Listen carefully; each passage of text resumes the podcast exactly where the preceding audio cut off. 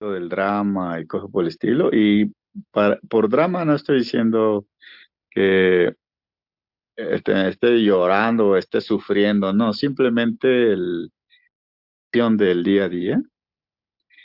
Eh, y este estoy pues em, diciendo algo sobre un juicio yo no me pongo a verificar, ah, este, a ver, voy a verificar si realmente ahorita soy el personaje, o sea, es tan obvio para mí que eso lo paso por alto. Lo paso por alto y este, sé que eh, es, ahora entiendo un tanto y, o, sea, lo siento cuando me decías, eh, bueno, pero ¿cómo se puede estar ahí? Ah, pues, este, eh, eh, más que actúas, este, eh, haces las cosas desde lo que realmente eres, desde ese silencio, desde ahí. Entonces, en ese momento, este, las cosas no es que cambien, pero ya el resultado ya no te importa tanto, ¿no? O sea, tus actos en, esta, realidad. O sea, el personaje lo necesitamos para actuar en esta realidad, en este mundo, dijese Jesús el Cristo. Tomando como mundo todo el mundo de las formas, del pensamiento, de los sentimientos y de las emociones de la mente. Entonces yo, yo así, o sea, no, no, cuando veo que es el personaje, paso por alto, a ver, voy a investigar si es el personaje, no, no lo hago. Y estaría bien um, si,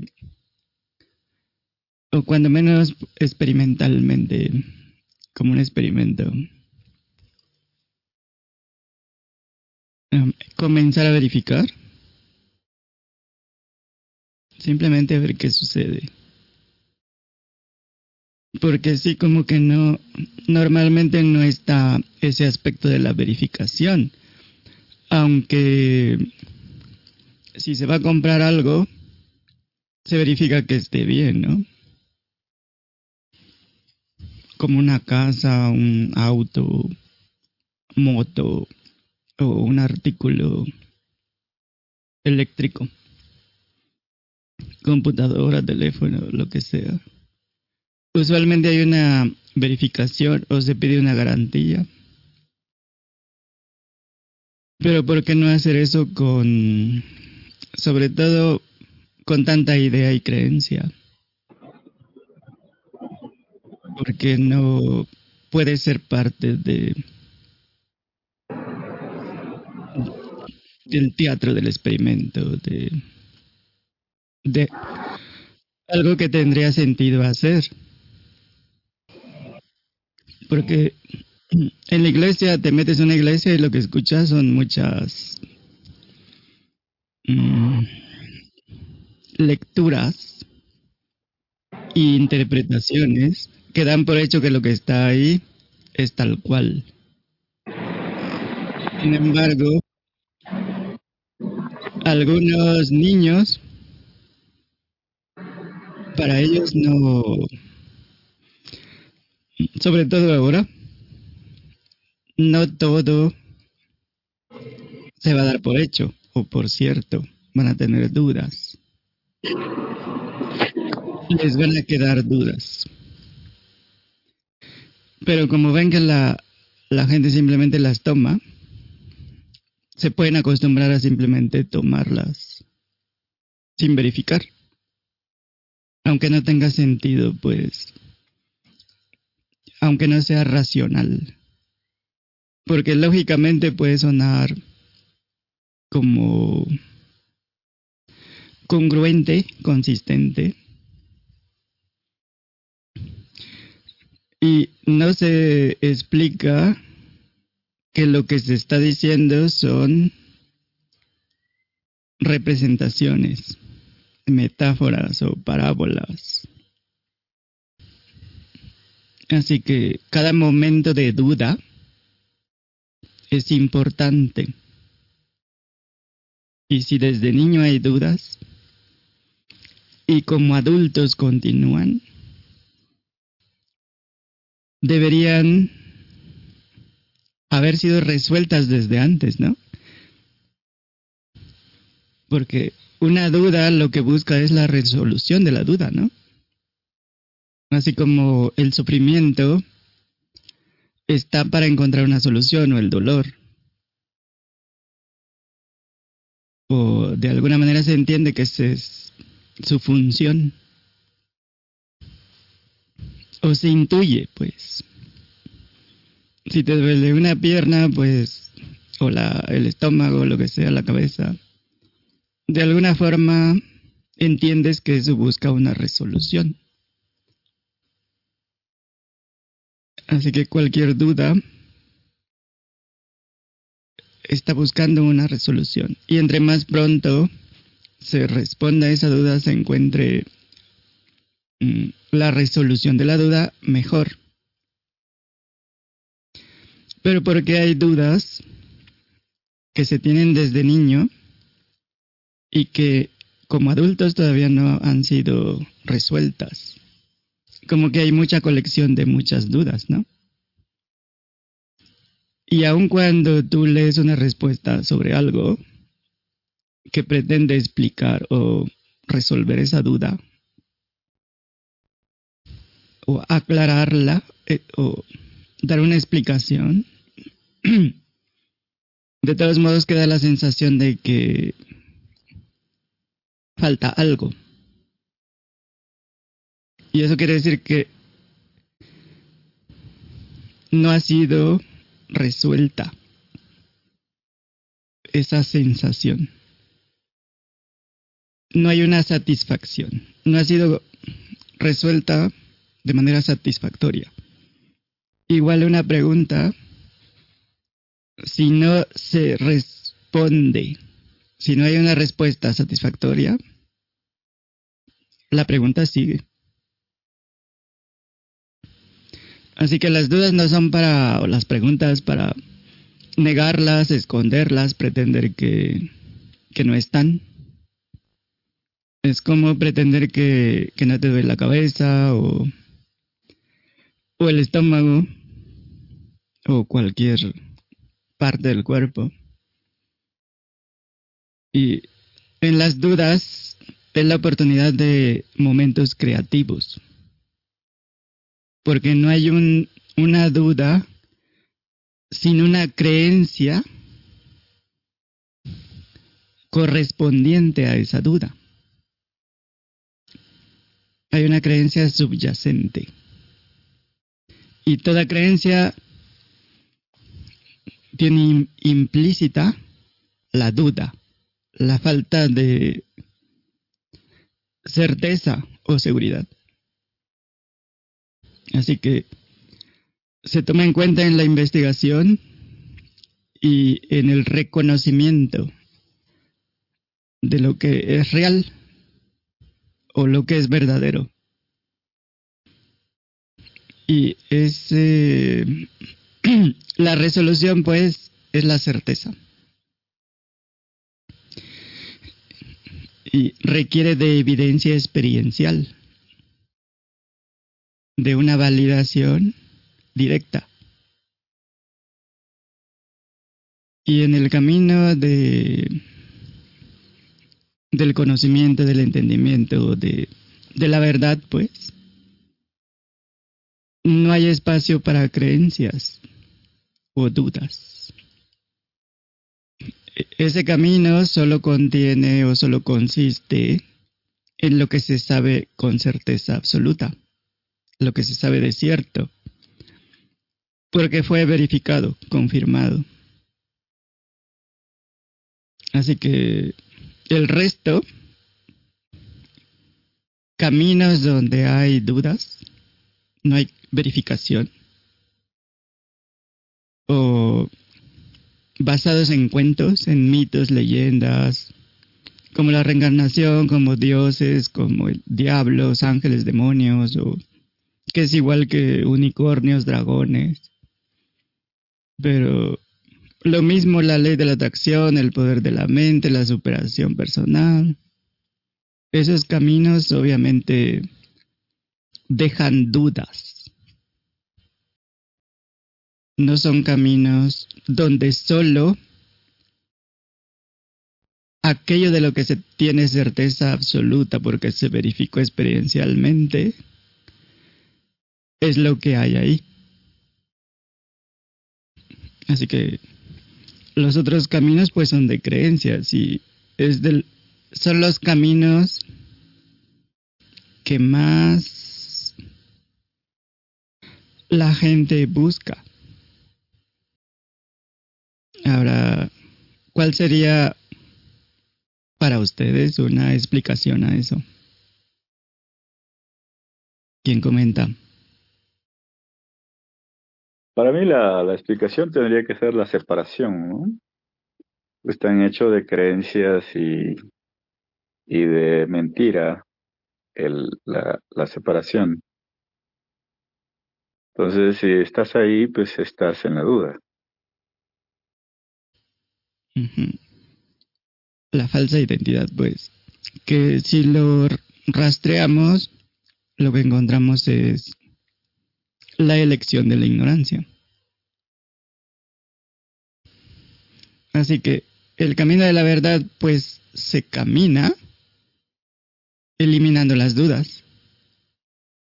En lugar de ir agregando más creencias, más conocimiento intelectual o, o cosas sin sentido, pues que pueden ser contradictorias y que van generando más dudas. Así que es un camino limpio. No es un camino al, al cual le falta poner más cosas, sino quitar todo como, o al menos así entiendo, limpiar la isla del tonal. Quitar todo lo innecesario, lo inútil, lo que no tiene sentido, lo que no es verdadero, lo que no es real. Y así el mismo tonal sería un campo de realidad. O al menos alineado con la verdad, pues con la realidad.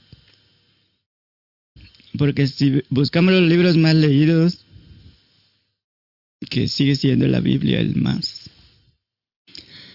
Tenemos también cursos, seminarios, técnicas de control mental, de, mm, de superación personal, mucho enfocado al, al ser separado, al personaje. Y también lo vemos en series, películas, novelas, porque es lo que demanda la gente. Es para ese mercado. Y son comunidades enteras que basan su vida en puras creencias que no verifican. Ya, sea acerca de ellos mismos, de mm, un ente que les ayuda o, entidades, o un dios,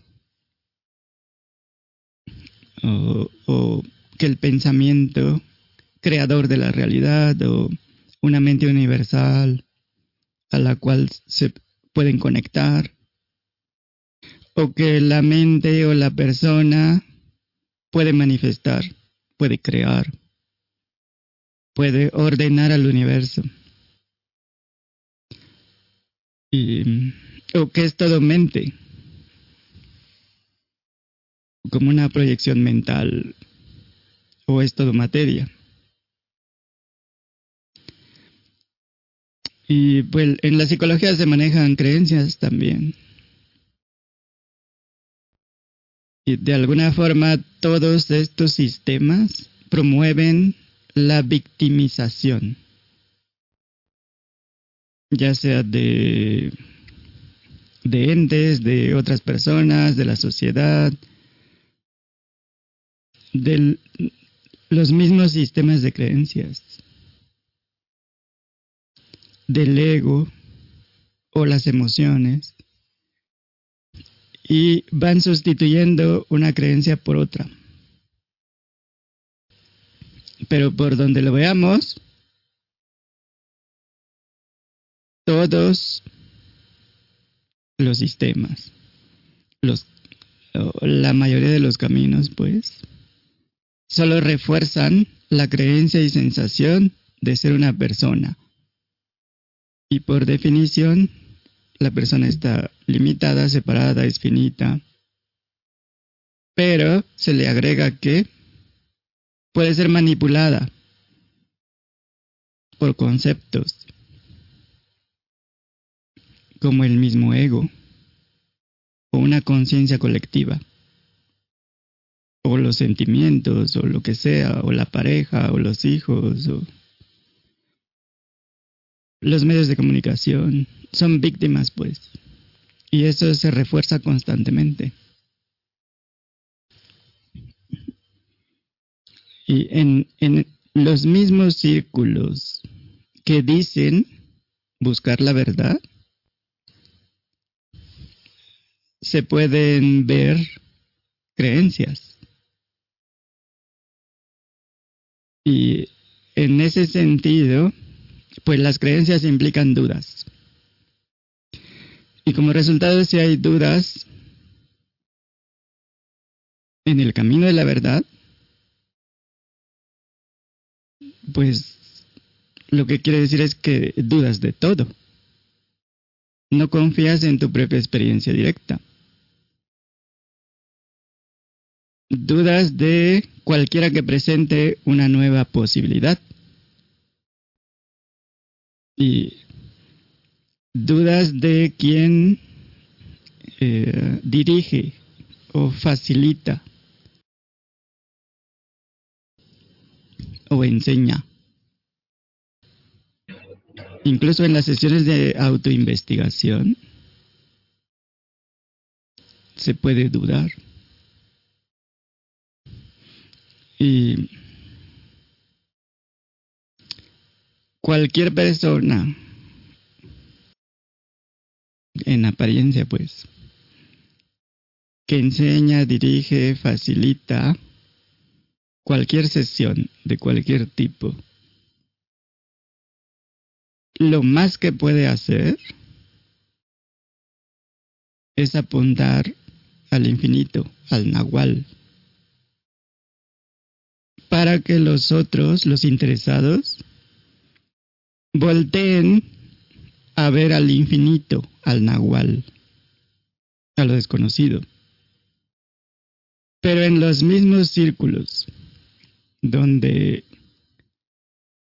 se busca la verdad. Aun cuando se entiende que quien sea que lidere, pues, lo más que puede hacer es apuntar a la verdad, la mayoría, en lugar de voltear a donde está apuntando, se quedan viendo el dedo. Y muchos se quedan años viendo el dedo que apunta a la realidad, a la verdad, a la totalidad. Y pues si ven el dedo, pues ven al, al personaje. Siguen viendo al tonal. Y siguen tratando de entender desde la perspectiva limitada del ente separado, de lo fenomenológico, o de lo intelectual. Tratan de ver desde las perspectivas, desde la perspectiva del cuerpo-mente, pues que es un instrumento limitado. Y habrá alguno que si no lo hace de inmediato, en algún momento va a dejar de ver el dedo del que apunta y va a empezar a ver hacia donde apunta, hacia lo desconocido, a lo que no puede ser percibido. Y así como decía don Juan, mm, el vidente ve todo como un misterio. Por lo tanto, toma su lugar como un misterio y se ve a sí mismo como un misterio. Porque mm, mientras te veas como ente separado vas a ver todo lo demás como entes separados o cosas separadas. Pero si, ves todo como un misterio, quiere decir que te ves como un misterio. O sea que eres desconocido para ti. Eres un misterio insondable. Y solo así puedes ver todo lo que te rodea como un misterio. Y a eso nos referimos con vivir en el no saber. Y pues también se usan las reuniones para cuestionar todo, para investigar la realidad, las posibilidades que no se han explorado. Y ahí las dudas pues se vuelven muy útiles. Son algo bueno pues, porque apuntan a la resolución de la duda. Apuntan a la verificación, a la experiencia directa, a encontrar evidencia, a que no sea un argumento puramente lógico. ¿Hasta aquí tiene sentido? Yes. Ninguna duda ni pregunta. ok. Ah, tenemos prácticas espirituales, por ejemplo, que incluyen sistemas de creencias apegados a sus tradiciones o a las prácticas que que fueron hechas en base a interpretaciones, como la meditación, sentarse de cierta forma, mantener eh, sutras o posturas sagradas con los brazos, los dedos, las manos, o solo comer ciertas cosas llevar ciertas dietas estrictas o comer de cierta forma, pues, de manera ritualista o pelearse con los pensamientos, con las sensaciones, como si fueran algo que hay que evitar, que huir como a la plaga. Y todo eso con la creencia de que si haces todos los rituales, los ritos, los procedimientos y sigues las reglas, las recetas, vas a alcanzar ah, la iluminación o la trascendencia o que los chakras se van a abrir y que vas a ser otro Buda. Y ahí se puede ver claramente que la creencia base es que hay alguien que hace todo eso. Alguien evolucionando, transformándose, superándose, que va a despertar, que se va a iluminar, que se va a transformar en un superhumano o semidios, o que va a alcanzar todo su potencial. Y como en el Zen, por ejemplo, hay unas eh, prácticas muy estrictas como de militares, donde no hablas, tienes que estar en silencio em, por semanas, meses, años. Está prohibido pensar, sentir, percibir, como si fuera un peligro. Y si te encuentran eh, distraído, pues te pegan con una vara o un, como un castigo, como una llamada de atención de que estás saliendo pues de mm, del método. Así que está esa noción, esta expectativa de que si logras cumplir con todo, los procedimientos, normas, rituales, reglas, con todo lo que marca la tradición, trasciendes el ego, el, el cuerpo-mente. Y para otros, pues lo que llamamos puro entendimiento es traducido como entendimiento intelectual de mayor nivel, así como nivel Dios. Pero el puro entendimiento no tiene nada de intelectual, es 100% experiencial. Así que las palabras, las sesiones, los cuestionamientos, quien sea el que hable, el que enseñe, lo que se interprete intelectualmente o de la forma que sea, son solo los dedos que apuntan al infinito.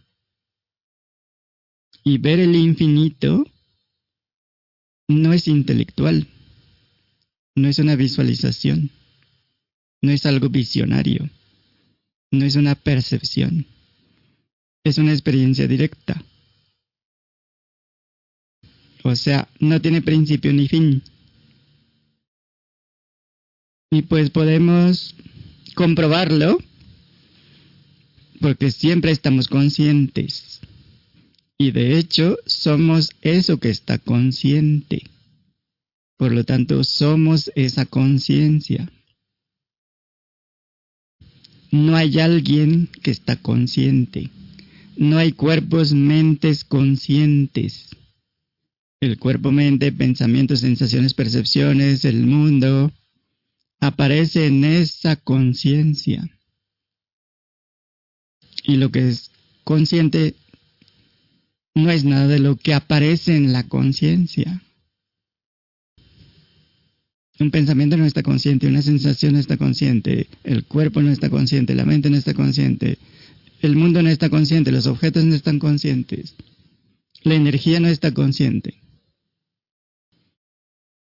Eso sí queda claro, ¿no? Para todos, experiencialmente. Todo eso que mencionaste es la conciencia misma es la forma que toma. Todos los fenómenos son las formas que toma esta misma conciencia.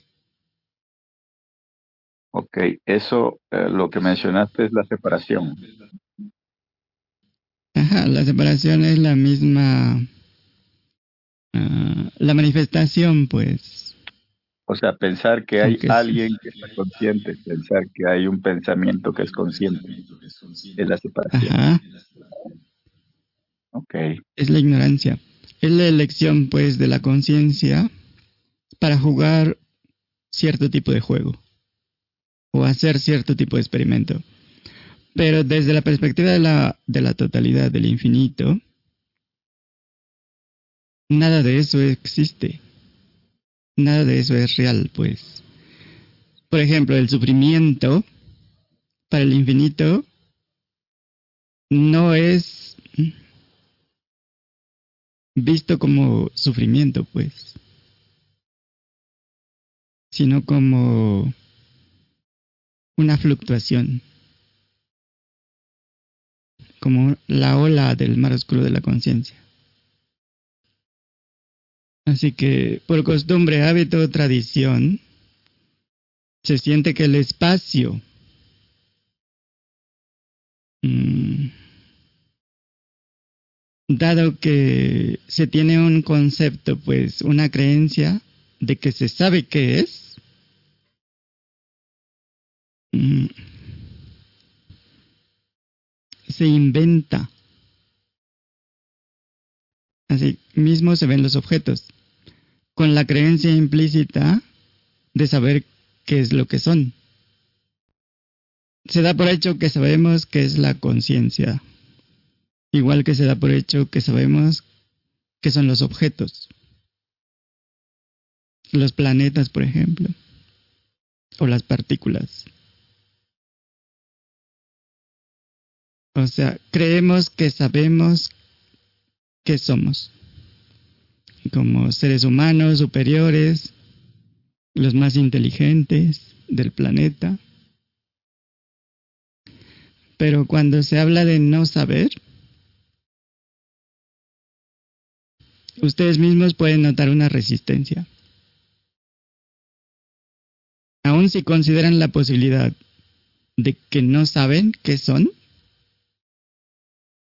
y la posibilidad de mm, ver las cosas como, como las veían cuando eran infantes. O sea, con asombro, con interés, curiosidad, sin dar nada por hecho, sin tomar nada por cierto.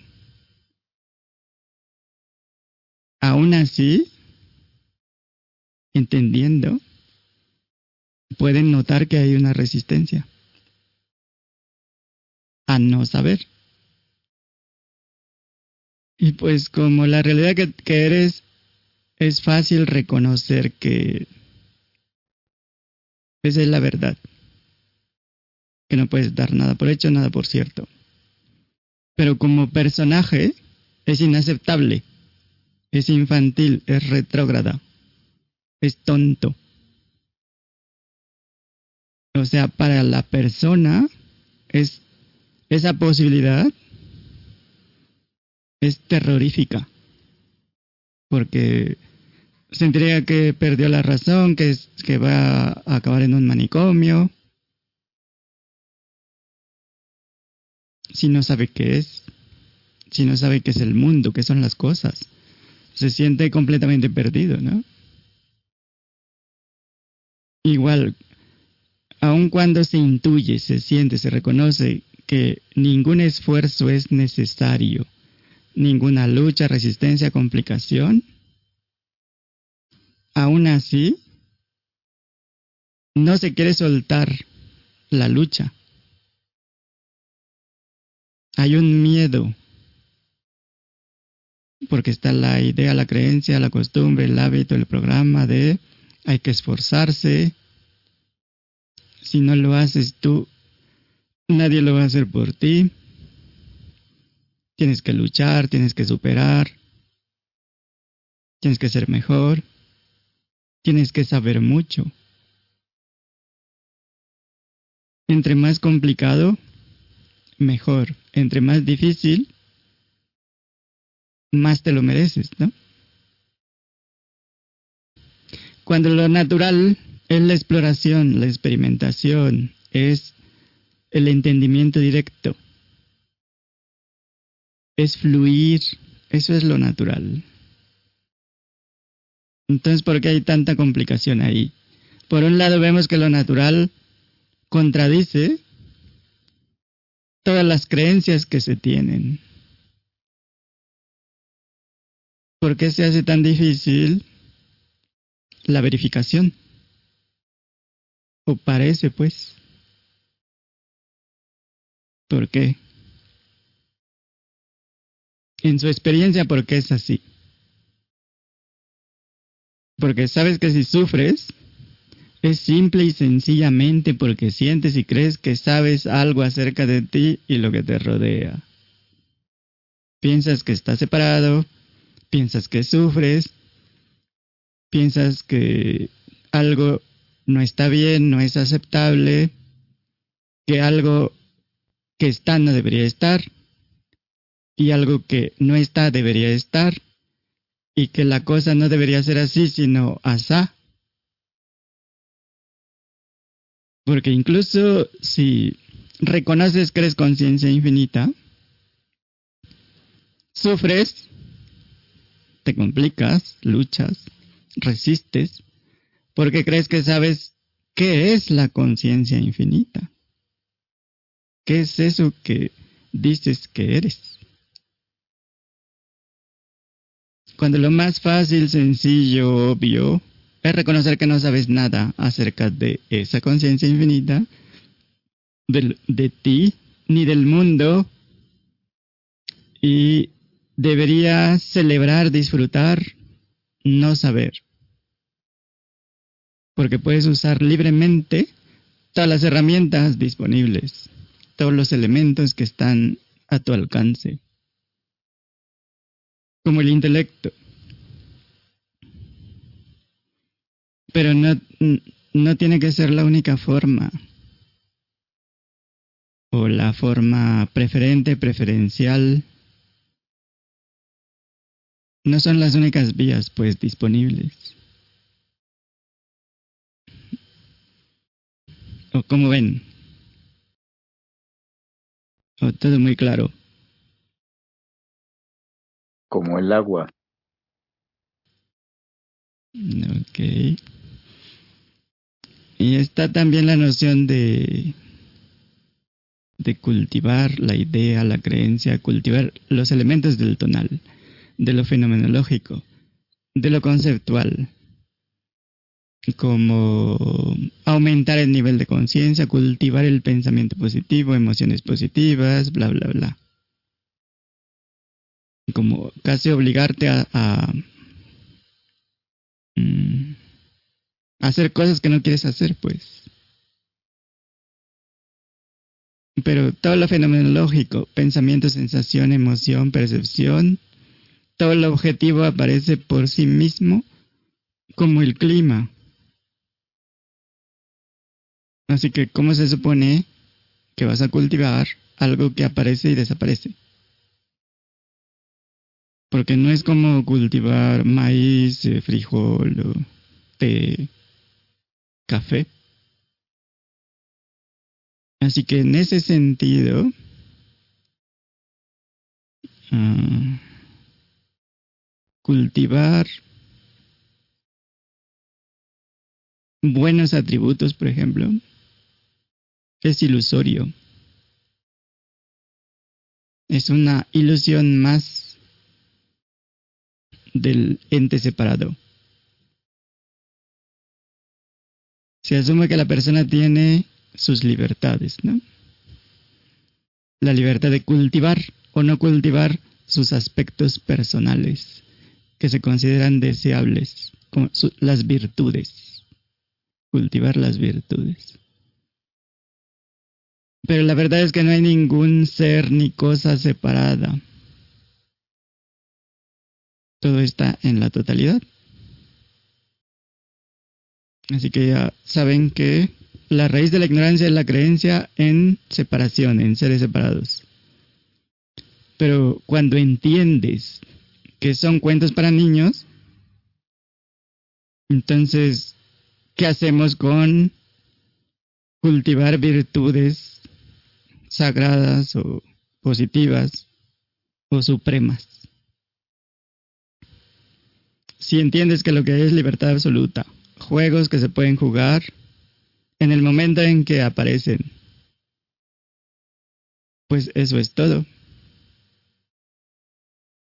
Simplemente se actúa en el teatro del, infinito siguiendo el entusiasmo o mínimo la curiosidad del momento. Y entonces, el teatro del infinito, como lo ponen los brujos, pues ya tiene un sentido más... Mm, racional, ¿no?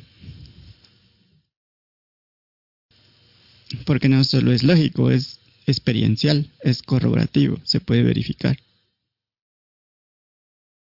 Así que se va siguiendo la siguiente idea, la siguiente improvisación, la siguiente intención, la siguiente acción. Ya no hay qué va a pasar conmigo, sino ¿Qué hay de nuevo?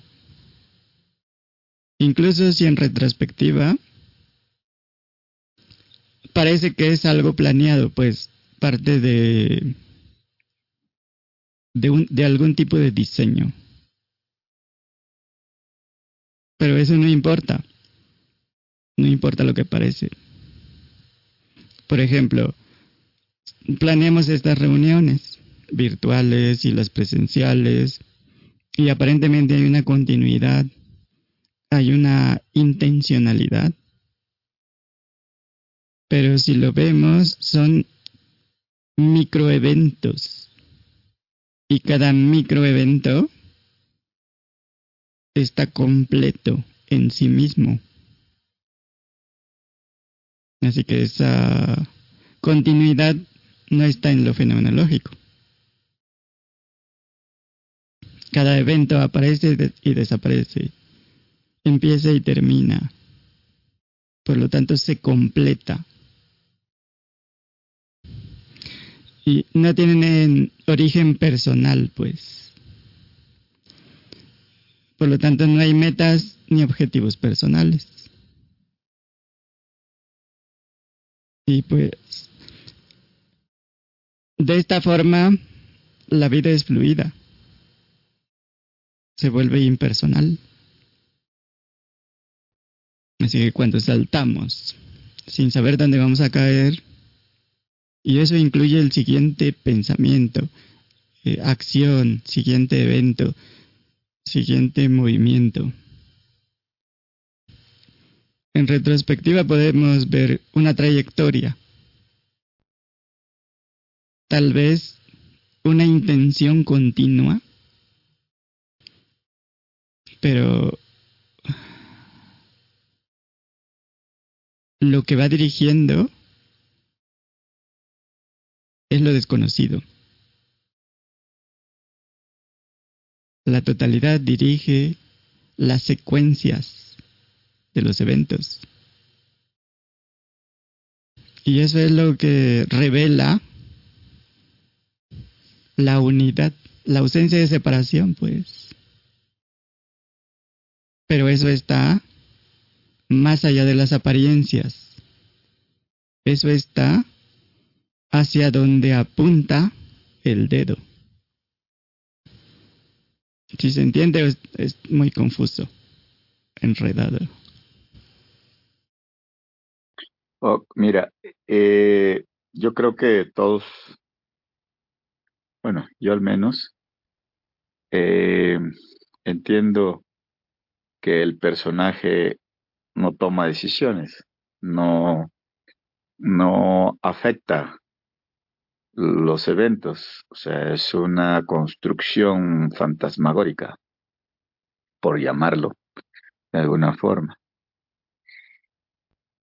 Pero eh, cuando los eventos suceden en el mundo de la forma, que es una construcción fantasmagórica igual,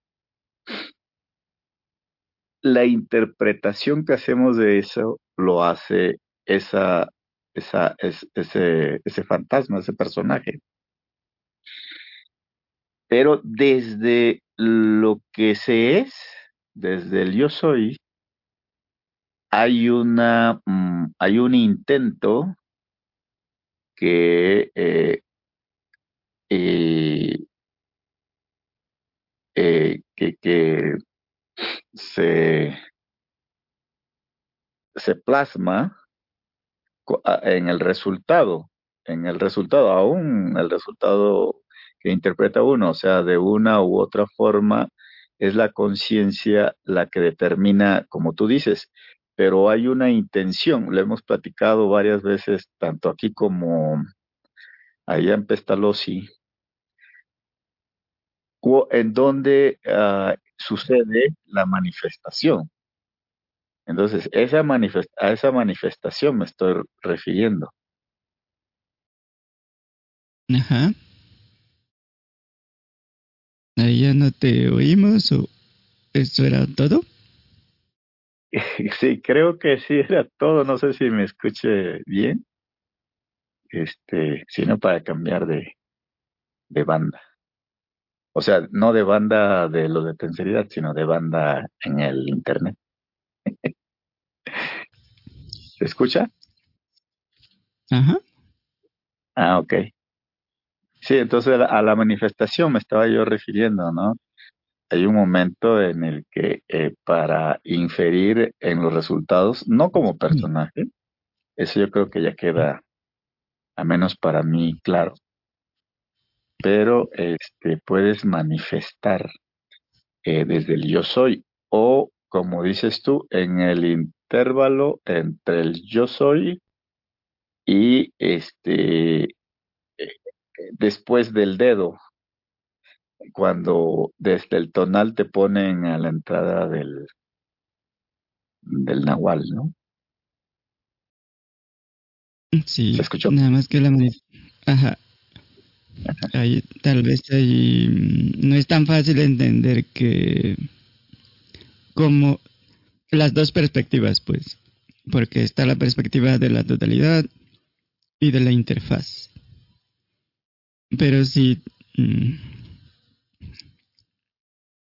si vemos desde la totalidad, o sea, del, desde la conciencia infinita,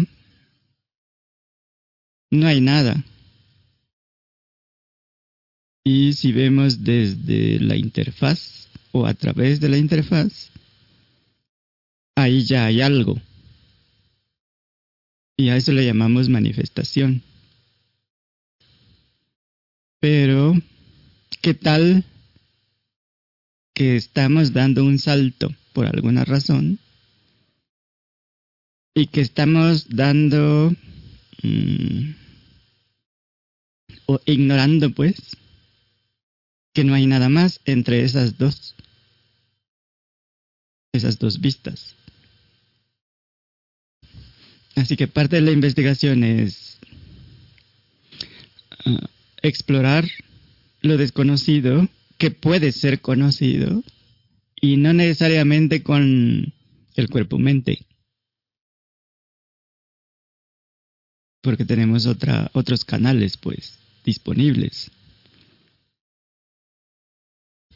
Y esa es la parte que faltante. Y si, mm, cuando reconocemos que no sabemos, si, si nos vamos por ahí, no sabemos lo que somos realmente. En ese momento tiene sentido descartarlo todo. No como un olvido absoluto, sino descartarlo como verdadero, como definitivo, como real. Y así no sabemos cómo vivir, porque si no sabemos realmente nada del universo, pues no sabemos cómo vivir. Si no sabemos cómo vivir como personas, Mm. Ah, se abren más posibilidades, como vivir impersonalmente, sin cargar ideas, creencias o el conocimiento de tantos libros y eh, tanta gente y de tantos cursos o de las mm, del conocimiento de las figuras de autoridad, pues, de las diferentes materias. Cuando nos desapegamos, que no quiere decir que, que no se pueda usar, sino que no te apegas, no te aferras a lo que se aprende, a, lo que se cree, lo que se supone, lo que se imagina, lo que se inventa, los cuentos de hadas, pues, en los que se pretende vivir como decíamos la otra vez, nos quedamos en, en caída libre, sin ninguna base que nos sostenga, de la cual nos podamos agarrar. Y de esta forma caemos naturalmente en el no saber, porque soltamos todo. Es el salto al vacío. Vamos en caída libre, no sabemos nada, no tenemos nada de dónde agarrarnos no hay creencia, no sabemos cómo vivir, no sabemos que somos personas, que estamos limitados, que estamos separados. No sabemos ningún cuento. Porque mm, normalmente, usualmente, en lo que llaman el mundo real, no saber, no entender se considera problemático. Algo que hay que arreglar, que está mal. Un vacío que tiene que llenarse de la forma que sea. Como persona se da por hecho que hay que saber muchas cosas. Y si no se sabe algo, se considera que algo está muy mal. Y por eso hay maestros particulares, pues, tutores, porque se considera, está mal visto no saber. Es, es inaceptable. Así que vemos a los personajes, todo tipo de personajes, desesperados por saber. Dependiendo de lo que estén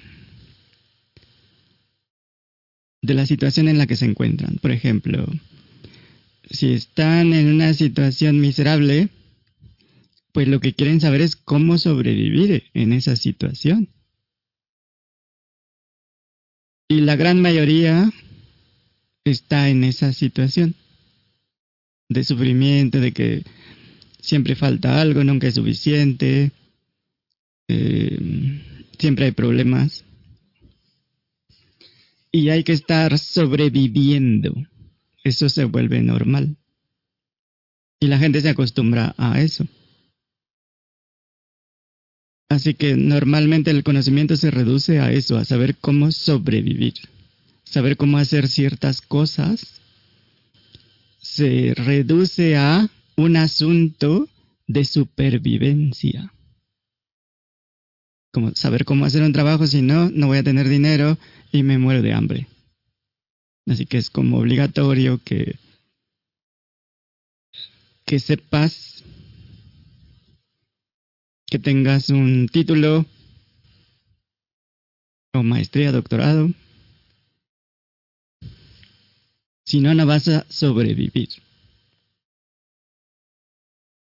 Es como si saber cómo vivir de acuerdo con las normas sociales del lugar donde se esté fuera garantía de, de seguridad. Y así se sigue viendo, por ejemplo, tienes que terminar tu carrera porque eso garantiza que vas a tener un trabajo seguro, un sueldo seguro, siempre vas a tener dinero, una vida asegurada.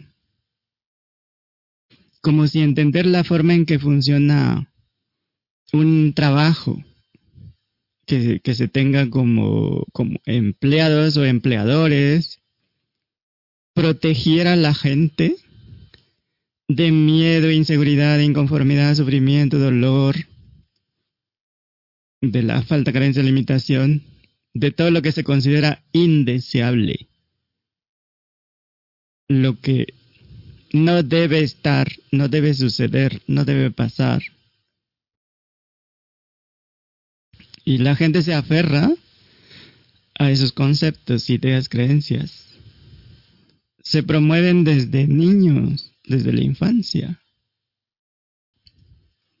por padres, antepasados, maestros, eh, abuelos, eh, figuras de autoridad que se, que supuestamente entienden cómo funciona el mundo. O sea, que saben más que otros, más que tú.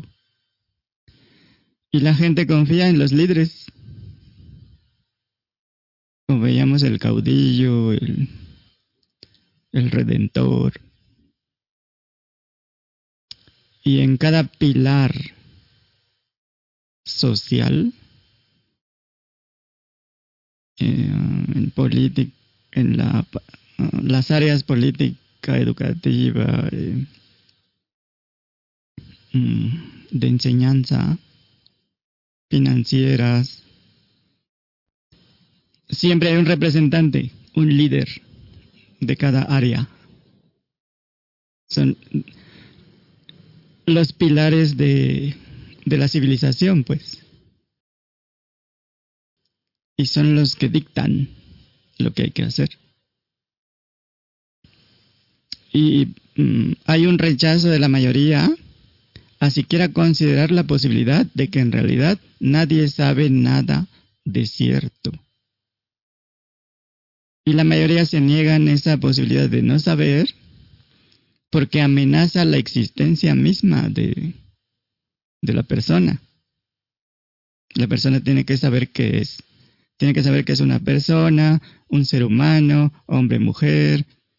Tiene que saber qué puede hacer y qué no puede hacer, qué es capaz de hacer y qué no. Tiene que saber cómo hacer ciertas cosas. Pero no otras, como a los niños y niñas que los separan en algún momento, porque el niño solo tiene que hacer cosas de niño y la niña solo cosas de niña. Y obviamente los niños no entienden. No tiene sentido en ese momento. Y de hecho no tiene sentido en ningún momento. Pero se da por hecho, se da como que así debe ser. Y como infantes lo que queremos es saber naturalmente, tenemos curiosidad, pero es una curiosidad genuina, porque no sabemos. Y entonces preguntamos, y las preguntas son genuinas, porque no sabemos. Así que preguntamos, investigamos, confirmamos de niños, verificamos. Al niño le dicen, no pongas la mano en el comal o en las brasas, porque te vas a quemar. Y el niño quiere saber qué es eso. Así que mete las manos y se quema. Y entonces entiende, ah, esto es quemar, esa es su experiencia. Y ese es fuego y esa es brasa y quema. Y esto es quemar y entonces ya entiende. ¿Por qué? Eh, no hacer eso.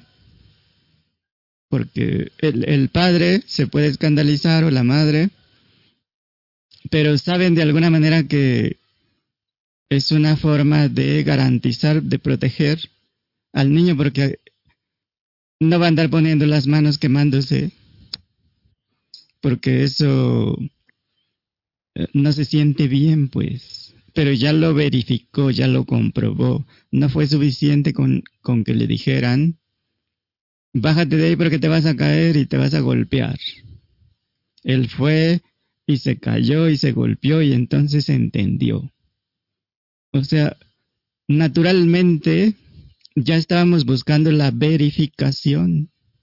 No nos conformábamos con la instrucción, con la idea, con el concepto con el dicho.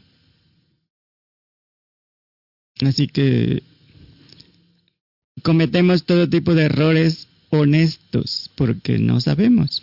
Queremos saber directamente qué es electrocutarse, qué es golpearse, qué es nadar, qué es escribir, qué es leer, dibujar o tocar el piano. Pero luego lo que se quiere es saber, es cómo ser parte de un grupo, cómo ser aceptado, cómo ser reconocido, cómo ser admirado, cómo ser más que otro, cómo ser más inteligente, más capaz, más guapo. Pero ahí mismo se siguen cometiendo errores honestos porque hay confusión, no se sabe. Y cuando menos de adolescentes todavía hay confirmación. Quieres probar esa droga, ver qué se siente, emborracharte con esto, con lo otro. Siguen siendo errores honestos. Sigues creyendo que la novia se va a quedar contigo, que no van a romper y que van a vivir felices para siempre. Así que aparentemente para sobrevivir en el mundo hay que saber mucho. Pero al mismo tiempo no se tiene claro de dónde se va a sacar todo ese conocimiento? ¿Habrá una guía escrita, un manual de la vida? ¿O tal vez de algún mentor?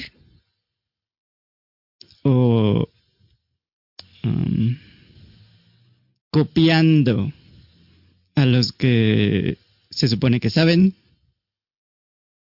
¿O repitiendo de memoria? Aunque no se sienta que se sabe aunque no se entienda lo que se dice. O tal vez usando frases motivadoras, eh, inteligentes, inspiradoras, aunque no sepas qué significan. Y temporalmente puede que, que te vean como alguien que sabe. Se puede fingir que se sabe. El único problema es que en el momento de la verdad, fingir no sirve de nada. Y lo que importa es el momento de la verdad. Sin embargo, se finge mucho. Se finge que se saben cosas, cuando la verdad es que no se sabe nada. Así que no es extraño para nadie, porque por décadas nos hemos sentido falsos. Pasamos un examen y no sabíamos nada. Simplemente copiamos, simplemente repetimos, sin entender. Y luego decimos cosas sin realmente entenderlas, saber qué es eso. Así que no es raro sentirse un farsante se vive como un fraude. Y vivir como un fraude para algunos tendrá mucho sentido, pero para los que buscan la verdad no tiene ninguno. Y es tan sencillo como reconocer abiertamente que no sabemos. Lo más que podemos decir que sabemos es que somos eso lo que sea que se da cuenta de las cosas. Pero no sabemos cómo vivir. ¿Qué está pasando? ¿Qué es lo que llamamos el mundo real y todas las cosas que están ahí? No sabemos qué es el universo y todo lo que está ahí, lo visible y lo invisible. Y así como es fácil y como es verdadero, es liberador. Sin embargo, la gente se resiste a eso. Porque es liberador dejar de pretender que sabes algo que no sabes, que eres algo que no eres, dejar de fingir, dejar de proyectar cierta imagen. Pretender que eres algo que no eres, pues. O fingir que eres especial, que eres superior, que... O incluso eres inferior o, o cualquier tipo de pretensión, pues. Y en ese momento estamos en caída libre, en el espacio vacío infinito de no saber Y así, sin ningún esfuerzo, soltando todo, lanzándonos al abismo del no saber. En caída libre, ahí encontramos el puro entendimiento, el conocimiento silencioso. Ahí encontramos que somos precisamente eso, ese vacío infinito. Y entonces entendemos que nunca tuvo que ver con ideas, conceptos, creencias, con lo intelectual, con los conceptos antiguos o modernos. con nada a lo cual nos aferrábamos como si de eso dependiera la existencia. Y ahí encontramos el conocimiento vivo, real, espontáneo, directo. Ni siquiera sabes cómo sabes. Y no tienes que saber, no necesitas saberlo. Sabes directamente lo que se requiera saber en ese instante. Y de repente te encuentras diciendo cosas sin siquiera pensar. Te encuentras tomando acciones en el momento justo, sin siquiera saber ni cómo ni por qué, sin motivo, razón, sin saber lo que está sucediendo en ese momento, sin pensar en ninguna consecuencia, sin saber cuáles van a ser las consecuencias. Pero queda claro que sabes qué hacer. Y sabes que ese conocimiento no viene de ninguna idea o concepto antiguo, aprendido, obsoleto. No viene del pasado, de lo que aprendiste leyendo libros o eh, la universidad, o cualquier otro lugar. Porque ahí todo lo que aprendiste es intelectual. Y el conocimiento directo que emerge libremente cuando estás en caída libre, una vez que ya no te aferras a nada,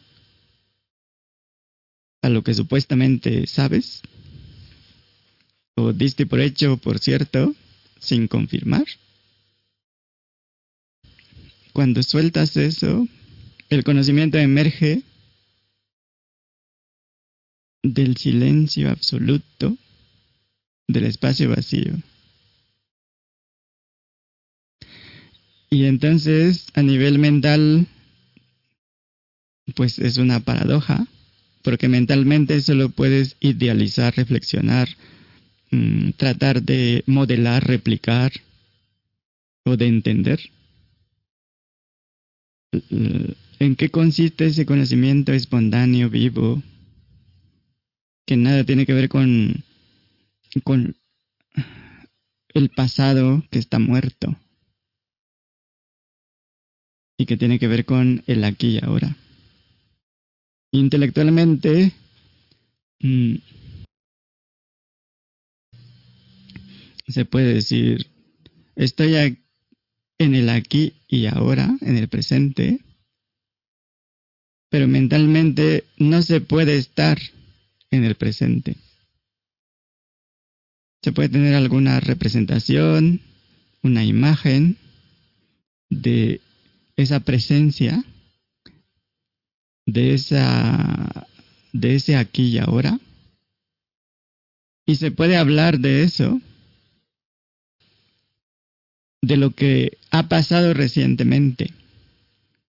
Pero la presencia absoluta, la eternidad, solo se reconocen en la ausencia de lo intelectual, de pensamientos, sensaciones y percepciones.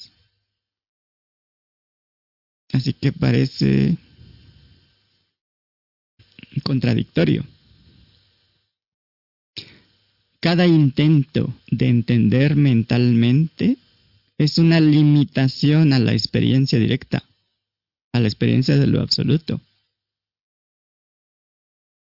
Y es tan sencillo como reconocer que intelectualmente no se puede saber de dónde viene ni a dónde va ese conocimiento. Y entre más pronto se reconoce que con el cuerpo, mente, tan limitado, no hay forma de estar completamente en paz como cuerpos mentes. No hay forma de sentirse mejor en un cuerpo mente. Sobre todo si lo que se está buscando es paz, felicidad, libertad, plenitud como persona, como cuerpo-mente, como ente separado, porque entre más pronto los reconoces, más pronto dejas de tratar de hacer algo que nunca va a resultar. Y es simplemente reconocer que tu verdadera naturaleza es ese no saber, no entender. Lo que sea que emerja, sensación de incomodidad, insatisfacción, no necesita ser entendida. Simplemente se reconoce tal cual un elemento que aparece como una sensación neutra. Y no importa si se queda ahí, si desaparece en cualquier momento, si sigue emergiendo o no. Y solo hay que dejar de pretender que sabemos qué es eso. Si nos quedamos como eso no saber, nos quedamos abiertos, incondicionales. Y así podemos incluir todo como una unidad. De tal forma que puede emerger cualquier cosa y desaparecer o no emerger. Puede aparecer y desaparecer lo que sea libremente. Porque no hay ninguna preferencia. porque no podemos aferrarnos a algo que aparece y desaparece. Y no tiene caso resistirlo. Deja de tener sentido todo eso.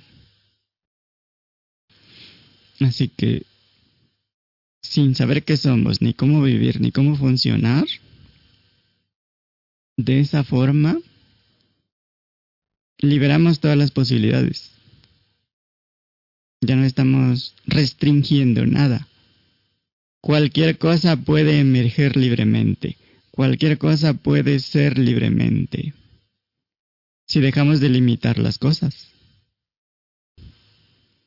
Pero como decíamos o saben, para la persona común y corriente, esta propuesta es una locura, es inaceptable, es de manicomio, es ridícula, no tiene ningún sentido. Pero al mismo tiempo, esa gente está buscando la libertad absoluta.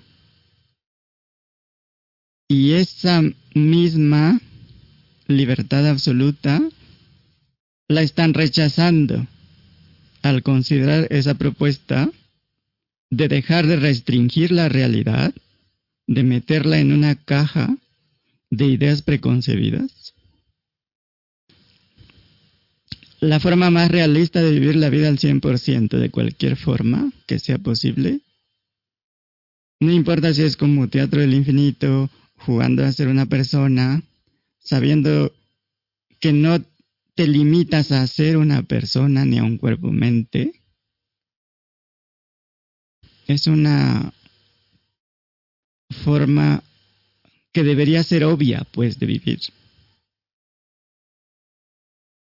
porque es evidente que, jugamos a ser humanos en, esta, en esto que llamamos experiencia de vida. Así que, ¿qué evita que vivas la experiencia plenamente tal cual es? ¿Qué evita que juegues de la manera más inteligente, más divertida, más estratégica que sea posible? Porque no se limita a jugar a ser un ente separado podemos jugar a hacer cualquier cantidad de cosas.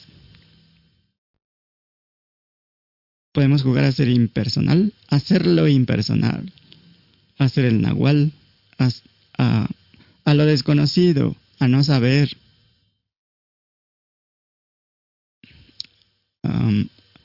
a experimentar libertad absoluta podemos jugar a, la exploración de todas las posibilidades de ser. Podemos jugar a ser la totalidad. Podemos jugar a saber de verdad directamente. ¿O como ven? ¿A qué más podemos jugar? O ya me quedé solo. No, de hecho es un juego abierto, es un juego abierto. Todo lo que queramos hacer está en, en el escenario. La cosa es hacerlo. O sea, y tener esa, esa, esa apertura. Mm, por ejemplo, yo soy que albañil, digamos. Puedo jugar a otra cosa y sin ninguna cuestión. O romper ese tipo de, de lazos, ¿no? De que, pues, eh, tu papá era albañil, pues también tienes que ser albañil o cosas así. Eh, ya, pero ya jugar en otro, o sea, se puede jugar en cualquier, en cualquier terreno y en el momento que uno quiera.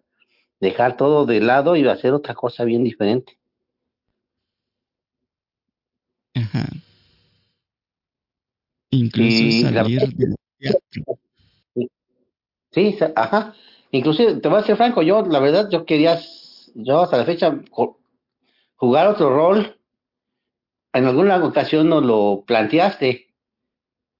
Y, y hasta la fecha, la verdad, me cuesta mucho trabajo imaginarme cómo comenzar a hacer otro rol, otro escenario, otro personaje. Y, y ahorita, así como lo estás planteando, pues veo que no hay ningún problema.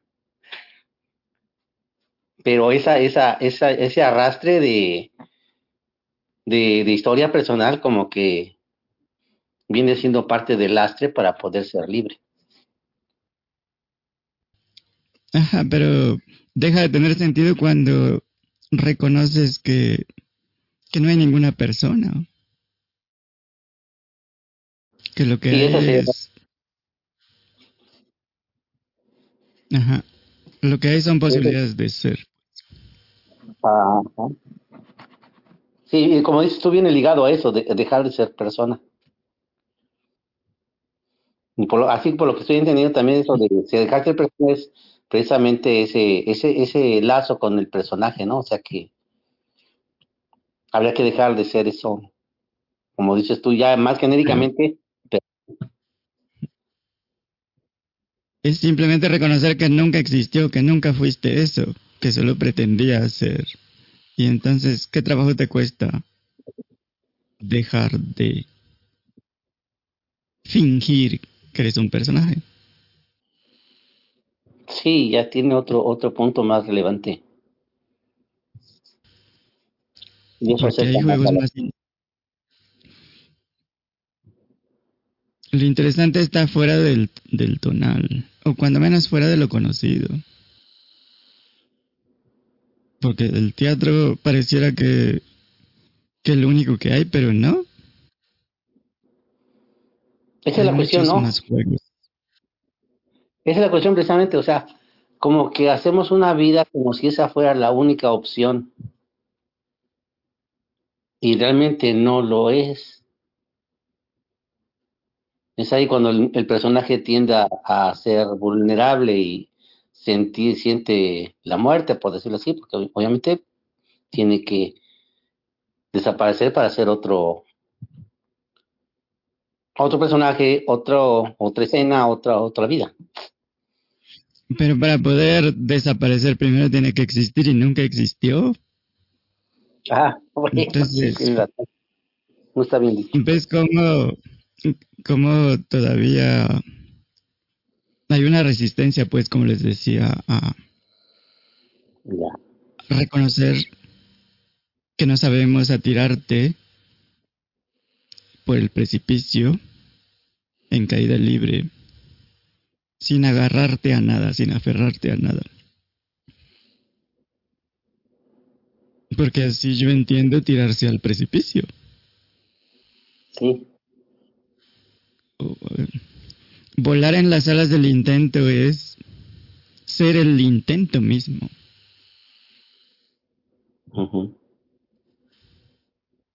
Para mí así tiene sentido porque es algo experiencial y porque es verdad. No sabemos nada de cierto. Todo es provisional, no hay nada definitivo. Entonces, simplemente es un reconocimiento, porque esa es la verdad. No sabemos qué somos, por lo tanto, no podemos decir que somos personas. personajes, entes. Porque sería una contradicción. Y además, ¿cuál es la evidencia de que tú eres un personaje, una persona, un, cuerpo-mente? No hay evidencia. Lo que hay son ideas, creencias y por lo tanto hay dudas. Y la duda está bien porque apunta a encontrar la verdad. Y la verdad es que no existe tal cosa como entes separados.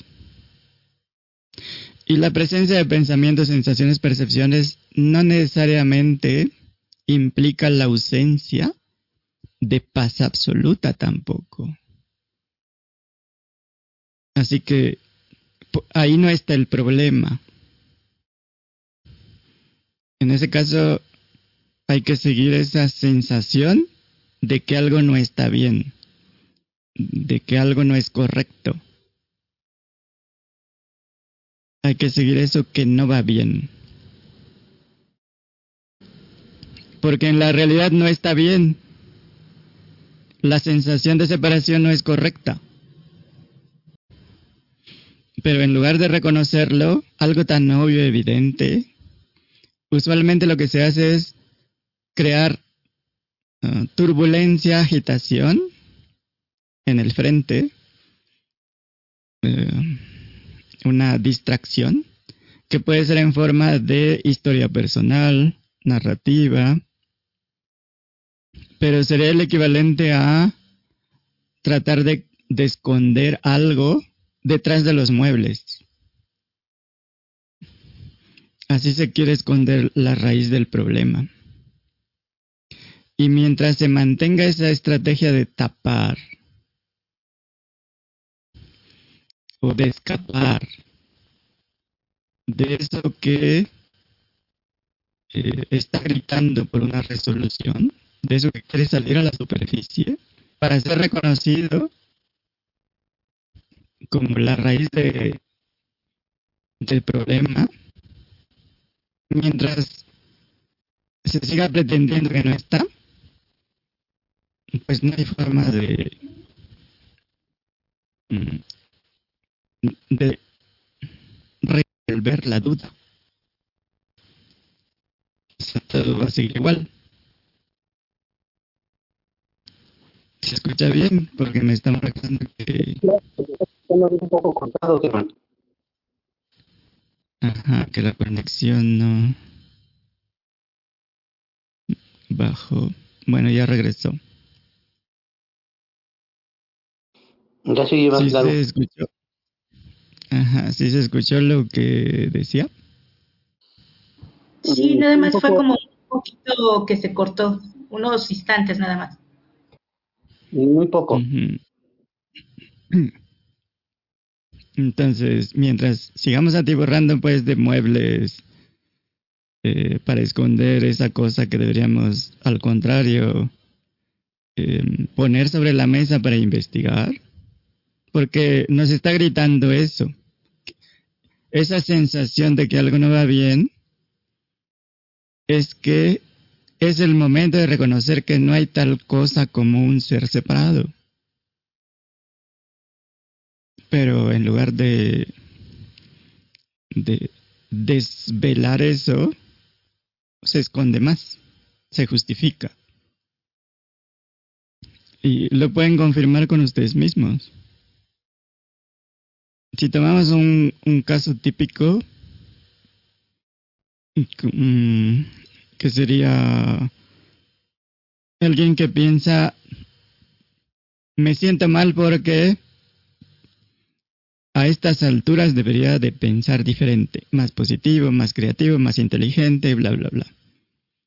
O no siento que soy suficiente, por más que hago no avanzo, por más que lo intento. Ya debería ser como Slim o como Tom Cruise o Bill Gates. Y eso me hace sentir peor porque nunca voy a ser como mi hermano, o como uh, un artista famoso o como mis padres querían que fuera. Ellos querían que, que yo fuera el presidente de una compañía. Y así. Y en este caso simplemente se podrían preguntar, ¿es realmente un hecho que quiero ser como Bill Gates o Slim o el artista famoso o el empresario famoso? ¿O en realidad lo que quiero es felicidad, paz, plenitud? Porque si checamos, ninguno de estos personajes es feliz. Ni se siente pleno. Así que esta forma de pensar tan común y corriente, tan normal, no es más que una forma mecánica de pensar. Es algo heredado, aprendido, programado, una narrativa inútil que se usa para evitar enfrentar la verdad tal cual es, las cosas como son. Así que si en lugar de seguir escapando de lo insoportable, lo, nos vamos directo, le vemos a los ojos, le enfrentamos, le vemos tal cual es, y puede crecer en intensidad. Se puede hacer un monstruo enfrente de nosotros, pero eventualmente se colapsa, porque es algo fenomenológico. Y todo lo que aparece desaparece. Así que entre más le vea como realmente es, simplemente un evento, una sensación o un, cuento, pues menos se, se aparece. Se va distanciando, se, se acorta la duración y desaparece como todo lo demás, sin esfuerzo, sin lucha. Pero para que eso suceda, hay que abrazar eso que se quiere ignorar. Abrazar la miseria, el sufrimiento, lo insoportable. Porque es una llamada de atención. Hay algo que no va bien ahí. Y sabemos que lo que no va bien ahí, la raíz de eso, es la falsa identidad. Es identificarte con algo que no eres. Así que hay que honrar ese miedo, ese sufrimiento, ese dolor, esa miseria, esa llamada de atención, en el sentido de que hay que atenderlo, hay que resolverlo. Las dudas hay que atenderlas. Hay que dejar de, de pretender que no está o de, de cubrirlo con algo, o pretender que, que no hay miedo a morir, por ejemplo, a desaparecer. Y hay que interesarse genuinamente en eso. De tal manera que tenga toda nuestra atención, nuestra presencia. Permitirle que emerja por completo que se vea que los reflectores estén todos ahí porque nos está llamando la atención. Y recuerdo que habíamos visto esto hace tiempo. Tengo déjà vu como que ya vimos todo. Y pues hay cosas que se experimentan y se cree que son otra cosa de lo que son. Y eso abunda. Como cuando ves una sombra y parece que es un, un predador o, algo que te va a atacar, que te va a saltar encima, o un ente, un espíritu, pero son solo las ramas del árbol, o como cuando es una serpiente, que en realidad es una cuerda que está ahí con un juego de luces se perciben cosas, pero debido a la falta de claridad en la percepción, eso es muy común, se confunden con algo que no son. Hay percepciones que parecen confirmarnos que somos este cuerpo y no aquel, que somos esto y no aquello, que estamos aquí y no estamos allá, que somos cuerpos mentes, o un ser humano, u hombre o mujer, y que no soy los objetos que me rodean, los muebles. También está la sensación que aparentemente valida, confirma que somos eso mismo que sentimos que somos, creemos que somos. Así que la única forma en que percepciones, sensaciones, pensamientos nos confirmen que somos algo que, que no somos es permaneciendo como la sombra, como la apariencia en la oscuridad, que no se ve claramente, falta claridad, falta luz. Tiene que haber confusión, duda, porque en la realidad no somos eso. Todos los fenómenos son eventos cósmicos que aparecen en nosotros ninguno es nosotros. En la metáfora de la cuerda que parece una serpiente en la oscuridad, la sensación es real. Pero no vemos claramente. Y creemos que somos la serpiente. O sea, una sensación de cuerda pretendiendo ser una serpiente. Y pues la realidad de la percepción queda encubierta. Como algo subconsciente, pues. Una parte se ve, pero otra parte se ignora, se pasa por alto, queda escondida, no se ve claramente. Por lo tanto, fallamos en ver la totalidad de la percepción.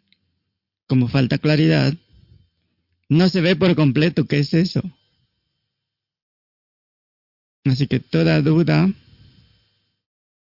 tiene que estar bien iluminada. Toda sensación de falta, carencia, limitación tiene que estar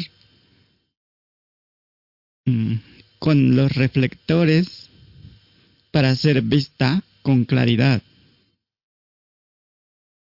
para ser vista como lo que es, para ver la realidad de lo que es. Si se entiende o los confundo más. Sí, sí, sí. Y pues acerca de... Porque sigue habiendo confusión sobre algunas cosas como cuando decimos aquí y ahora el momento presente, eterno presente o eternidad, mm, intelectualmente ya vimos que no, no se puede experimentar eso intelectualmente. Y quieras o no, lo que hay es el momento presente. Nunca estamos fuera de aquí y ahora.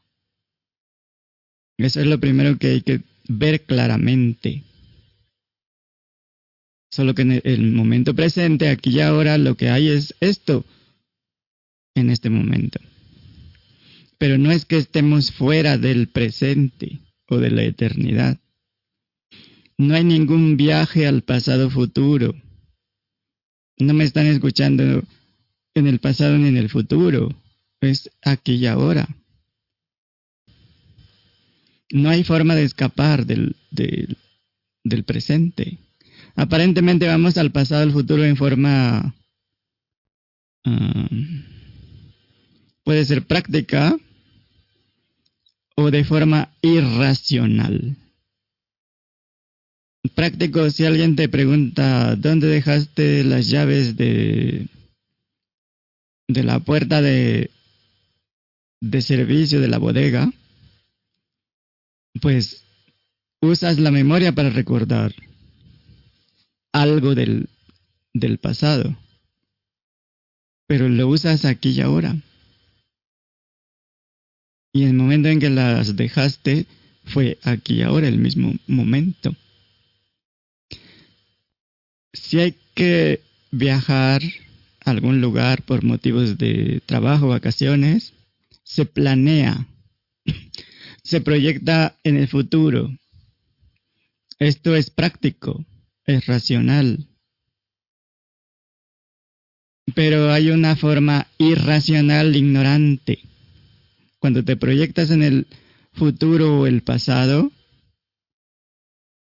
por un miedo o un deseo, ya sea prevenir eventos que consideras negativos, inaceptables, y cuando quieres ciertos eventos positivos o deseables, lo cual implica que lo que hay aquí y ahora es inaceptable, es insuficiente, tiene que ser mejor, tiene que cambiar, no puede ser así. En otras palabras, se cree que la felicidad depende de un contexto favorable, que hay que definir y hay que perseguir, y hay que diseñar un plan para conseguirlo. Hay que evitar todo lo que no es uh, aceptable. Pero de esta forma no disfrutas el presente, que es lo único que hay. La realidad está aquí y ahora. Entonces, pretendes que sales de la realidad para mejorar algo porque la realidad está mal. Y obviamente eso es irracional. Pero la mayoría pues no lo ve así. El futuro no es real. Y es la falta de felicidad, de entusiasmo en la realidad lo que da la sensación de que algo no está bien. Pero equivocadamente se cree que lo que, lo que falta tiene que ver con la situación que no es buena. Así que hay que mejorarla. Hay que proyectarse al pasado o al futuro y cuando se hace, lo único que se, que se logra es pretender que se escapa de la realidad que no se acepta, en la que siempre estamos. Lo único que existe es eso. Y eso no se acepta. Y esa misma realidad es la única que puede poner fin a la búsqueda de cualquier cosa. Si siempre estamos en el presente, pretender que pensamientos, sensaciones, percepciones tienen la culpa y por lo tanto no puedo disfrutar del presente, pues es irracional. Porque por más que lo intentes, no se puede escapar del presente. Así que el primer requisito o prerequisito para encontrar la verdad, pues es la verdad. Si entendemos que siempre estamos en el presente y tú sigues sintiendo, creyendo que no es así, pues es porque crees que no estás en el presente o crees que eres un ente que no experimenta el presente y que quiere experimentarlo. Y en este caso la experiencia del presente sería algo más que, que la experiencia directa del presente, pues algo diferente. Y eso es como ingenuo, ¿no? Así que una buena pregunta sería, ¿qué falta en el presente? ¿Qué está mal en el presente. En el presente no hay ignorancia. No hay pasado ni futuro. No hay separación.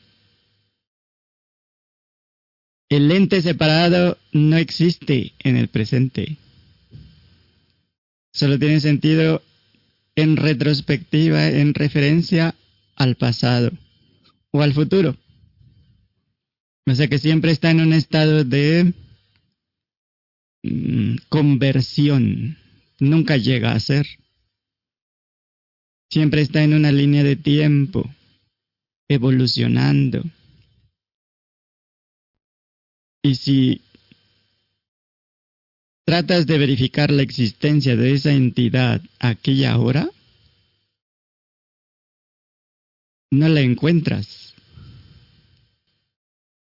Podemos encontrar pensamientos, sensaciones que aparecen como el clima, pero aparecen en nosotros, en lo que somos. Y es obvia la diferencia entre pensamiento, sensación y percepción que aparece en mí y lo que soy. Por ejemplo, si sueñas que mm, necesitas un millón y vas al banco para que te presten el millón y el ejecutivo o el gerente te dice, ah, pues déjame analizarlo, vamos a hacer un, unas llamadas y entonces pues ya te confirmamos. Pero en ese momento despiertas. Cuando despiertas, ¿sigues esperando a que el gerente te llame? ¿A que siga reflexionando a ver si te puede prestar el millón? no tendría ningún sentido, sabes que, que fue un sueño, una ilusión. La persona era ilusoria, no puede reflexionar, no puede llamar. Los pensamientos aparecen y desaparecen.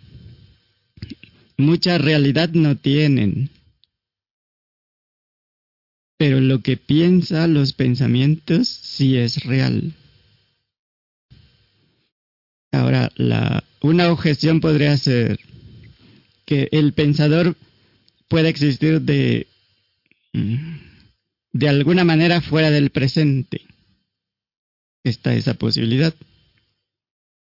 Pero la pregunta sería, ¿se puede experimentar algo sin el presente? ¿Se puede experimentar algo fuera del aquí y ahora? Y es obvio que no.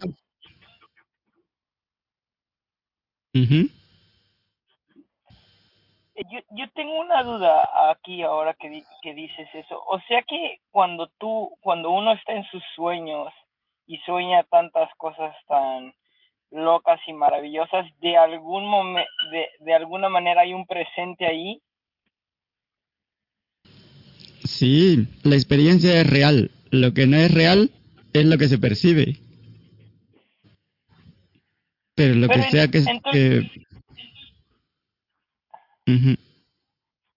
Pero entonces lo que se percibe, o sea, tanto a nivel de vigilia como a nivel de sueño, nunca quiere decir nada. Pues puede decir muchas cosas, pero no es real puede apuntar a la realidad, pero no es real. Por ejemplo, el sufrimiento te puede decir que hay una salida al sufrimiento. Bueno, así lo puedes interpretar, pues no es que te lo diga así. Porque el que sueña, ya sea dormido o despierto, eres tú. Así que tú mismo te dices a ti mismo, que atender, que descubrir, que falta por investigar, qué es y qué no es. Es parte del juego. Así que lo que piensan los pensamientos, lo que percibes siempre está aquí y ahora. Ahora, ¿se puede tener la experiencia de aquí y ahora sin el pensador? Sí. Sí. ¿Sí se puede? No, Pero sin el porque la experiencia de aquí y ahora, la experiencia de aquí y ahora y el pensador son lo mismo. No puedes tener uno sin el otro. Son una sola cosa. No los puedes distinguir uno del otro. Así que no son dos cosas. Ah, ya. Así que tú eres ese aquí y ahora, tú eres la eternidad, tú eres la presencia absoluta. No te estás moviendo en ningún tiempo. El tiempo se mueve a través de la presencia absoluta que eres. Para poder ser testigos de... Ajá. Perdón, ah, entonces la muerte física no tiene ningún, no, no va a ser nunca una diferencia.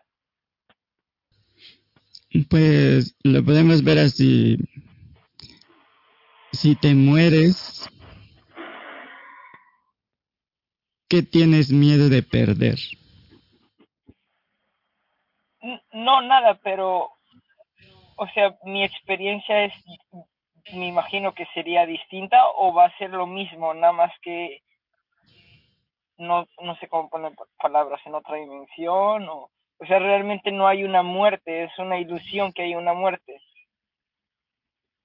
Pues si tú no eres el cuerpo y el cuerpo se muere, ¿cómo te mueres tú? Si tú no eres el cuerpo. Si el cuerpo aparece en ti, O sea, entonces sigue la misma experiencia que ahora. No, sigue la experiencia que tú elijas como conciencia absoluta. Porque el ser separado ya no está. Porque tú, de acuerdo con tu razonamiento, supones que vas a seguir sintiendo que eres un ente separado con una historia, por lo tanto limitado a una experiencia similar. Pero eso nunca fue cierto. Wow, qué loco. Entonces, para poder atestiguar algo, el cambio, eso que atestigua tiene que estar inamovible, inalterable, debe ser permanente. De lo contrario, no habría certeza de la impermanencia, del cambio. Así que la presencia lo que atestigua no es nada, la nada absoluta, porque eso sería como ponerlo en una cajita de la ausencia de todo. Pero siempre hay algo en lugar de la ausencia absoluta. Y esto no se puede representar, pues, porque no es algo que la mente, el intelecto pueda representar. No se puede representar como pensamiento, sensación y percepción. Y entonces, ¿cómo es que sabemos que somos eso que está consciente? Si no es a través de pensamiento, sensación, percepción. De acuerdo con tu experiencia, ¿cómo sabes? ¿Por la atención o por la misma conciencia? No sé, de alguna manera sé que no es, sea, no podría describir, pero sí. Ajá, pero confírmalo directamente con tu propia experiencia. ¿Cómo sabes que eres eso que se da cuenta? Por, porque lo siento, es la como palabra más cercana. Pues sería una sensación, pero una sensación mm, mm, no O se sea, requiere. a la vez no, o sea, no se siente nada. Ajá, no se siente nada, pero sabes que tú eres eso. Ajá. Y lo sabes sin pensamiento, sensación y percepción, lo sabes directamente. Por lo tanto. La felicidad absoluta o libertad total no está en lo que haces ni cómo lo haces, no está en el tonal, no está en lo fenomenológico, sino fuera de todo eso, o aparte de todo eso, o independientemente de todo eso. Si se entiende o no tanto. Sí, y se siente bonito. Se siente verdadero, no falso. Pero, O sea, entonces, ¿eso es lo verdadero? pues ¿acaso es verdadero que eres una persona limitada, una fracción separada de todo? No. Entonces, y para los, los que entienden la verdad experiencialmente y por lo tanto también racionalmente, pues lo que sigue es vivir de acuerdo con ese entendimiento. Lo que, lo único que tiene sentido es alinear todo con la verdad. Y para los que entienden que la verdad mm,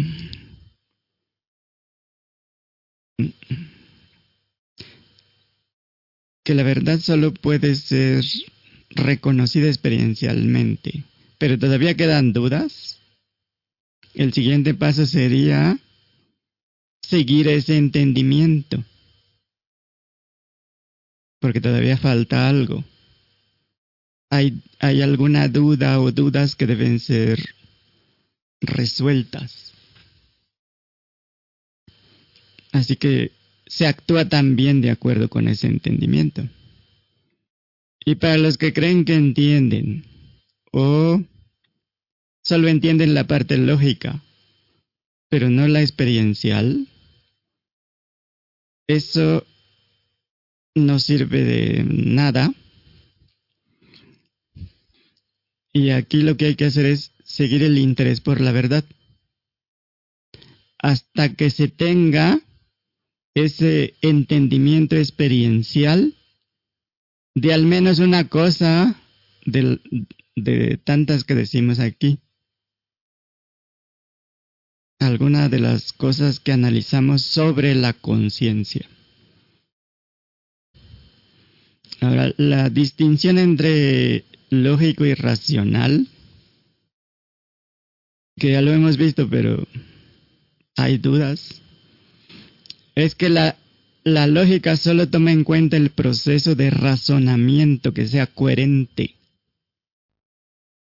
En otras palabras, nos aseguramos de que el proceso de razonamiento tenga sentido, sea correcto. Pero no se verifica ni falsifica la veracidad del argumento. Por lo tanto, no se garantiza la veracidad de la conclusión o resultado del proceso de razonamiento. Y el proceso racional es diferente porque además de la lógica, incluye evidencias, hechos, pruebas objetivas, verificables, que se pueden confirmar de alguna manera con las herramientas que se tengan. Y de esta forma se garantiza la veracidad de la conclusión lógica o del resultado del proceso. Por ejemplo, si digo que no podemos concluir con certeza absoluta que la conciencia es limitada en base a, a la experiencia fenomenológica, ¿cómo probamos esto? Agregamos que lo que sea que percibimos fenomenológicamente no nos da ninguna información sobre la conciencia que percibe lo fenomenológico. Y si esto es verdad, si seguimos el proceso lógico de acuerdo con el cual no hay experiencia fenomenológica que confirme que la conciencia es limitada, entonces la conclusión es verdadera. Ahora, algunos solo ponen atención en el proceso lógico y van a decir que, que entienden. Pero no es un entendimiento racional porque no se basa en la experiencia. Entender racionalmente requiere de que tú verifiques la afirmación de que lo que percibe la conciencia, el contenido, no nos da información de la conciencia que percibe el contenido. Y ponemos la metáfora, representación de que la vista de la galaxia a través del telescopio espacial no nos da ninguna información sobre el, astrónomo que está mirando la galaxia o la luna o los planetas o lo que sea con el telescopio. Ahora, si confirmamos experiencialmente lo que sugiere esta representación con nosotros mismos, entonces, en base a nuestra propia experiencia, podemos ver que lo que sea que percibamos utilizando los sentidos o el cuerpo-mente, no me está dando ninguna información acerca de lo que soy realmente. Eso que percibe, eso que se da cuenta. Y entender experiencialmente esto puede incluir la lógica y lo racional. Sin embargo, no es obligatorio podemos ir directamente con el puro entendimiento.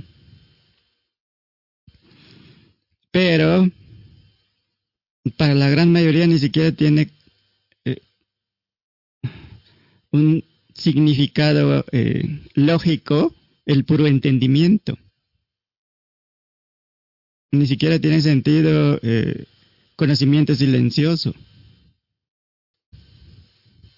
Así que si aún no, no logran el reconocimiento del puro entendimiento, pues hay que seguir las metáforas, aplicarlas en ti hasta que el entendimiento acerca de lo que investigamos sea autoevidente.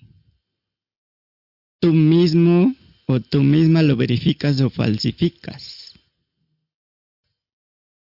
Y pues no es obligatorio que se entienda todo lo que vemos aquí, pero al menos hay que entender experiencialmente una, al menos una de las cosas que analizamos, que, que ponemos sobre la mesa, pues. Al menos una cosa debe ser autoevidente, porque esa cosa ya es algo sólido y sobre eso se puede entender racionalmente y directamente. Y así los fundamentos se van extendiendo y sobre eso se puede ir construyendo cualquier tipo de estructura, ya sea racional, experiencial, directa. Y así es como se va desvelando el puro entendimiento. O cuando menos se va, cuando menos en parte, pues, se va ampliando. Si investigas tu propio sentido de existencia, tal vez encuentres que puede ser de dos tipos. Un sentido de existencia puro y un sentido de existencia que se deriva de esto y de aquello, como se dice normalmente. Así, el sentido puro de existencia es simplemente yo existo. Pero si el yo se atribuye a un hombre, una mujer, un cuerpo, mente, una persona, en ese momento ese infinito que eres se reduce a una fracción, a un fragmento insignificante.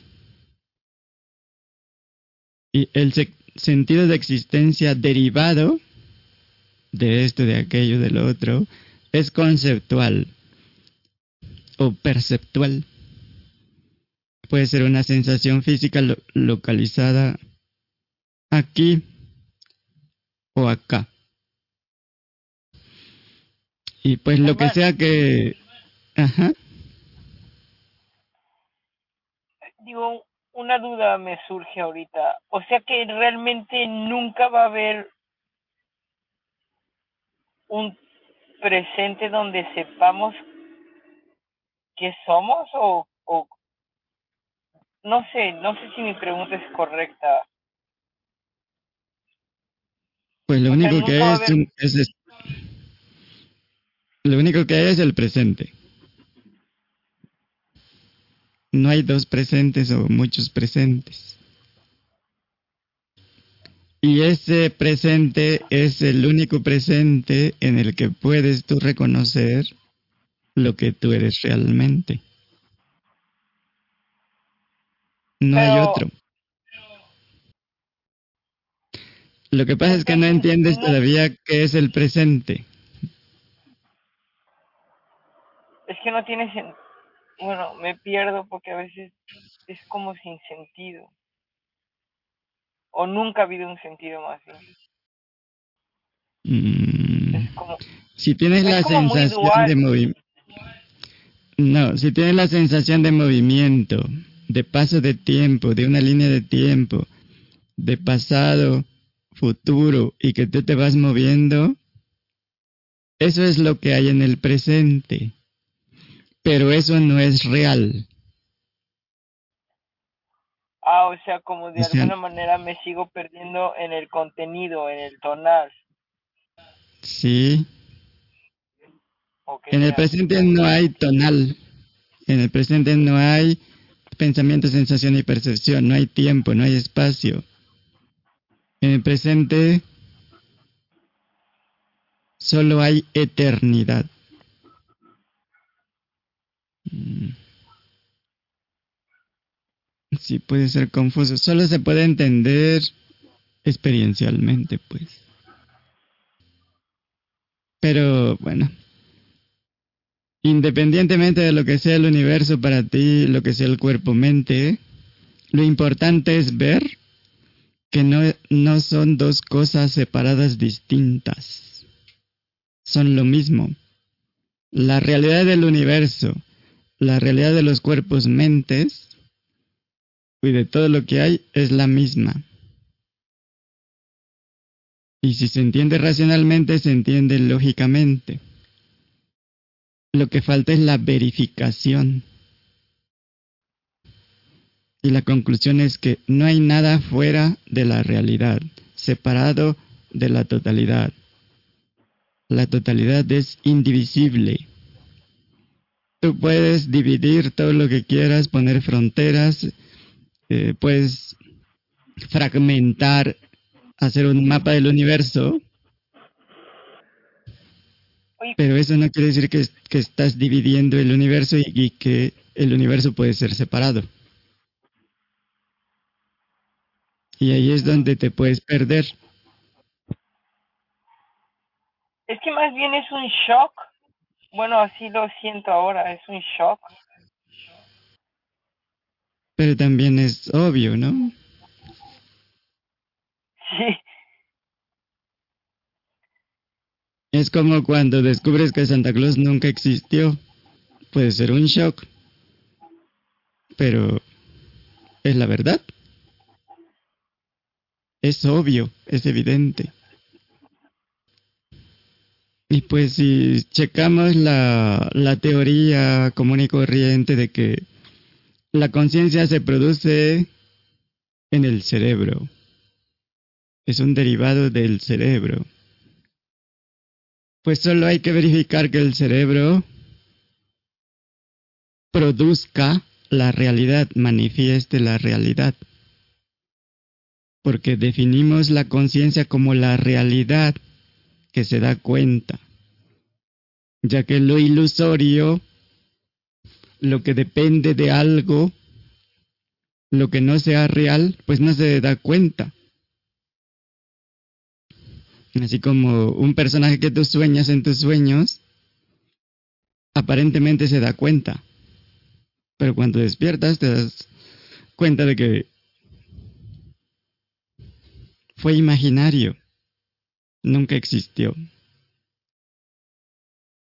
Así que si el cerebro produce la conciencia, el cerebro debe ser la realidad absoluta, permanente, universal, lo que realmente crea, lo que realmente manifiesta. Y obviamente no es así. Porque querría decir que el, cerebro estaba antes de del Big Bang, antes que cualquier cosa. Otra objeción es que puede haber múltiples realidades. Y si seguimos poniendo el cerebro como una de esas realidades que produce la conciencia, el argumento sería que el cerebro produce pensamientos, percepciones, sensaciones y que son reales. Y entonces ya tenemos múltiples realidades. El asunto es que la percepción no percibe, el pensamiento no piensa, la sensación no siente. Por lo tanto, el cuerpo-mente no es lo que se da cuenta de eso. Y si la conciencia es una realidad, una de las realidades que produce el cerebro, que es real, entonces ya tendríamos jerarquías, divisiones, categorías de realidades. Y la pregunta sería, ¿cuál era la realidad de la conciencia antes de que el cerebro la produjera? O la manifestara. O sea, ¿cuál es la realidad de la conciencia antes de la aparición del cerebro? Porque el cerebro no es una realidad en sí misma. Depende de una realidad más grande. Y simplemente hay que ver que el cerebro es parte del cuerpo. Así que la realidad del cerebro es el cuerpo, porque no hay un cerebro sin cuerpo. El cerebro depende del cuerpo. Así que la conciencia sería la realidad de la conciencia. Si el cuerpo es la realidad de la conciencia, pero no tiene realidad en sí mismo, porque es parte de la naturaleza, del planeta, que es parte del sistema solar, que es parte del universo. Porque sin universo no hay estrellas, planetas, ni cuerpos, ni naturaleza. Y el universo estaba antes que cualquiera de esas cosas. Por lo tanto, el universo es la realidad de las galaxias, estrellas, planetas, naturaleza, cuerpos, mentes, lo que sea, cerebros, lo que sea que esté en el universo debe ser mm, debe ser entonces el universo la realidad. Porque todo depende del universo no entonces es muy fácil ya para ustedes identificar qué es y qué no es.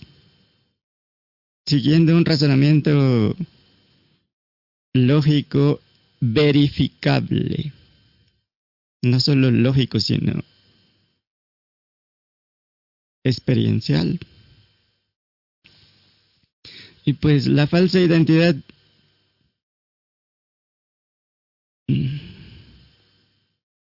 ya no tiene ya no hay ya no ni siquiera tiene sentido pues hablar de la falsa identidad. ¿Qué sentido tiene hablar de algo que no es real? Lo que nos interesa entonces es la identidad real. Y cuando confirmamos directamente que es eso que somos, la identidad real, y que no tenemos principio ni fin, por lo tanto, no somos finitos, no estamos limitados, no estamos separados de nada. Pues la falsa identidad ya deja de tener sentido.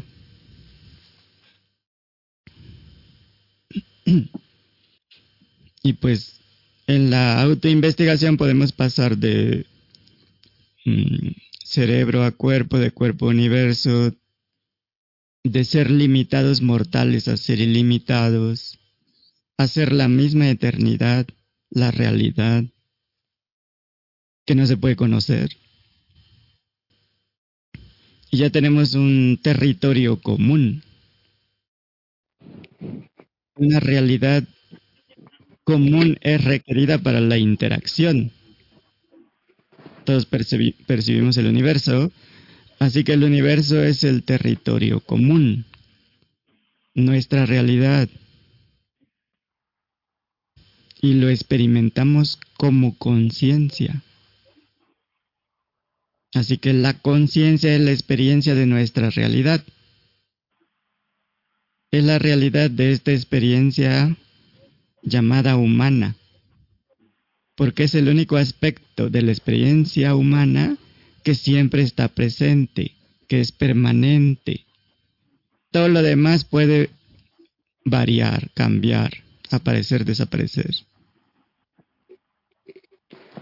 Es como cuando dicen que no te puedes bañar en el mismo río dos veces. Lo único permanente en esta experiencia es la conciencia. Lo único real en nuestra experiencia como criaturas es nuestro yo real. Es lo que comparte la misma realidad con el universo, con la totalidad. Y pues no es nuevo, es la, la lección que venimos a aprender o que la vida nos enseña y que por miles de años los sabios eh, lo han representado, dado a entender de muchas formas. Y es yo soy la realidad del universo. Yo soy la realidad de la totalidad. Y por lo tanto la realidad de todo lo que existe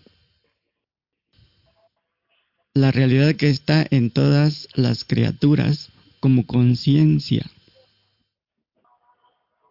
Y intuimos al menos que la eternidad, la conciencia, la inteligencia absoluta ya estaba antes de cualquier universo, cualquier manifestación. Porque podemos ver que la conciencia no necesita de la presencia de nada para reconocer su existencia. No depende de nada.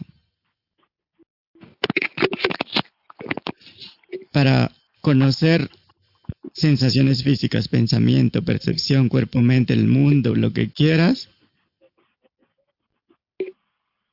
se necesita la conciencia. No es posible sin conciencia. Así que el camino de la verdad se empieza a caminar en el instante en el que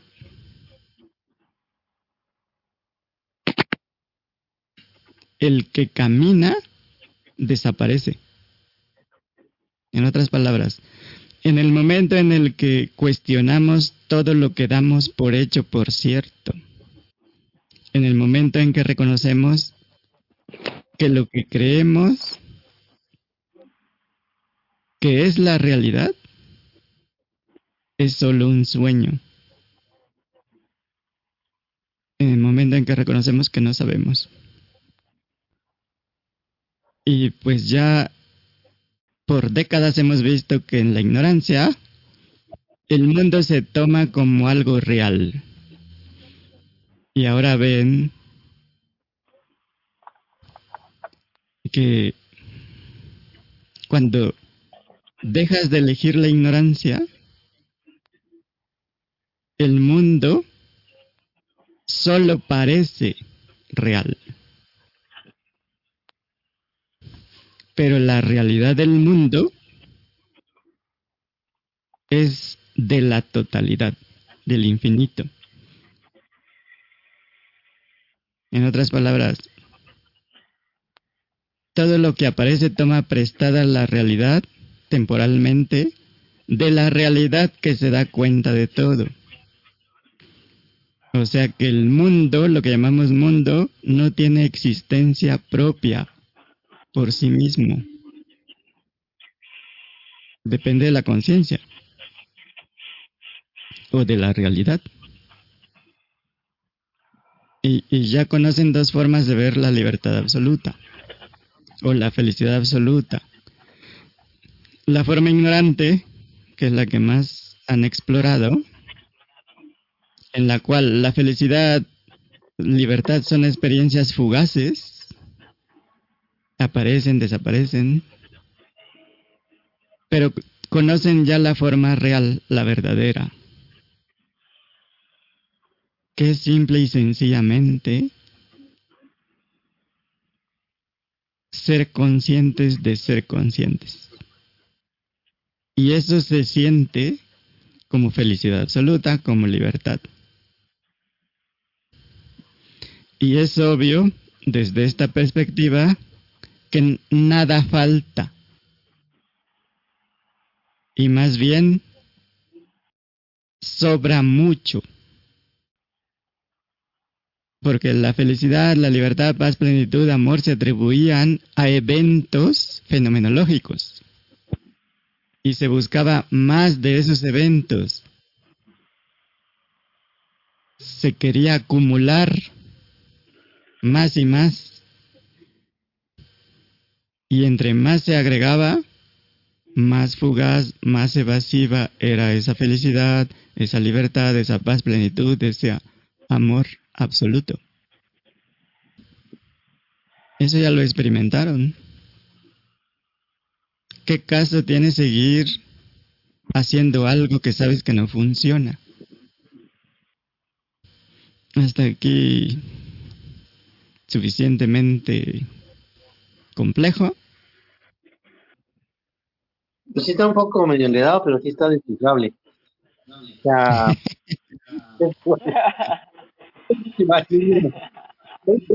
caemos en unas contradicciones, pues, o sea, como hace rato me lo preguntabas.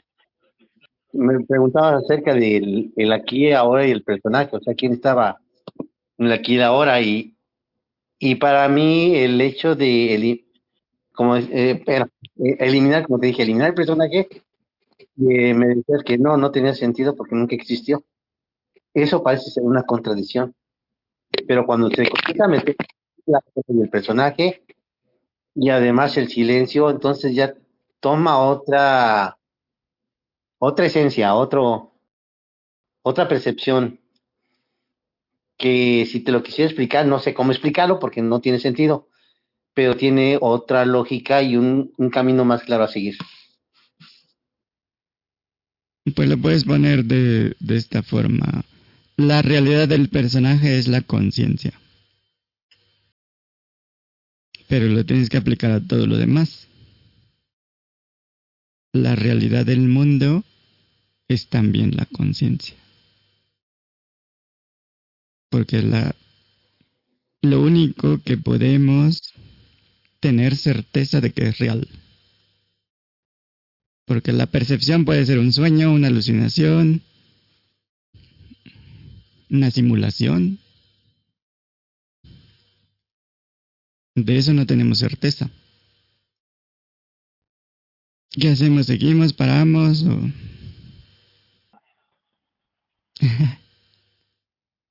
¿Cuál será la motivación abstracta de los sueños? La motivación abstracta de los sueños. Wow, esa frase es difícil de entender. Pues sería lo, lo que acabamos de ver. De las lecciones de vida que llamábamos lecciones de esta experiencia de vida. Los sueños es para aprender sobre la realidad. Apuntan a la realidad de una forma negativa. Es una lección para entender que todo lo que se percibe fenomenológicamente no se puede dar por cierto. Y lo mismo aplica para los alucinógenos. Son parte de las lecciones de vida para entender que no hay certeza en la percepción, en los fenómenos. O sea, Germán. ¿Mm? O sea que ningún... ah, lo que estás tratando de decir es, o sea, ninguna planta que uno se tome, ningún evento que uno crea que le va a decir que es la realidad. O sea, es como como nunca va a aparecer eso que buscamos porque siempre está ahí. Algo así lo entendí o lo no sé. Porque no es una apariencia, no es un fenómeno. O sea, mientras sigamos perdidos en los fenómenos, nunca va a aparecer porque no está en los fenómenos. Entonces siempre está ahí. Y entonces, porque entonces qué se da cuenta uno en, en un ritual o en un, una tomadera de plantas de esas, de que, o sea, es como, bueno, lo siento, sí es como si despertara de una ilusión de miles de años, por así decirlo. La única lección ahí es que ninguna percepción de ningún tipo, por más extraordinaria que sea, es confiable. Es solo contenido. Ningún contenido te va a decir nada acerca de lo que se da cuenta del contenido, de lo que percibe el contenido. Esa es la lección. Oh, oh que debe ser obvia desde el primer momento, ¿no? Pues sí, lógica, pero Si no, pues tienes que seguir repitiendo la lección hasta que pases. wow, llevo, llevo muchos años intentando. O bueno, en la ilusión de intentarlo, porque no intentas nada de alguna manera. Siempre está O sea que nunca te diste cuenta de, de que así jamás ibas a reconocer la verdad, la realidad. Como no entendí esa pregunta.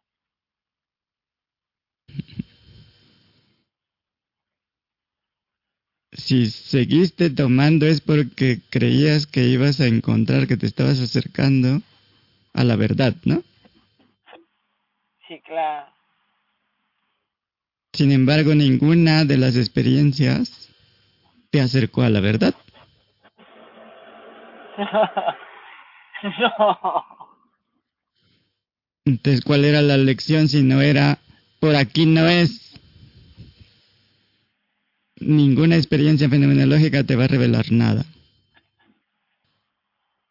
O sea, Es muy difícil de entender la lección.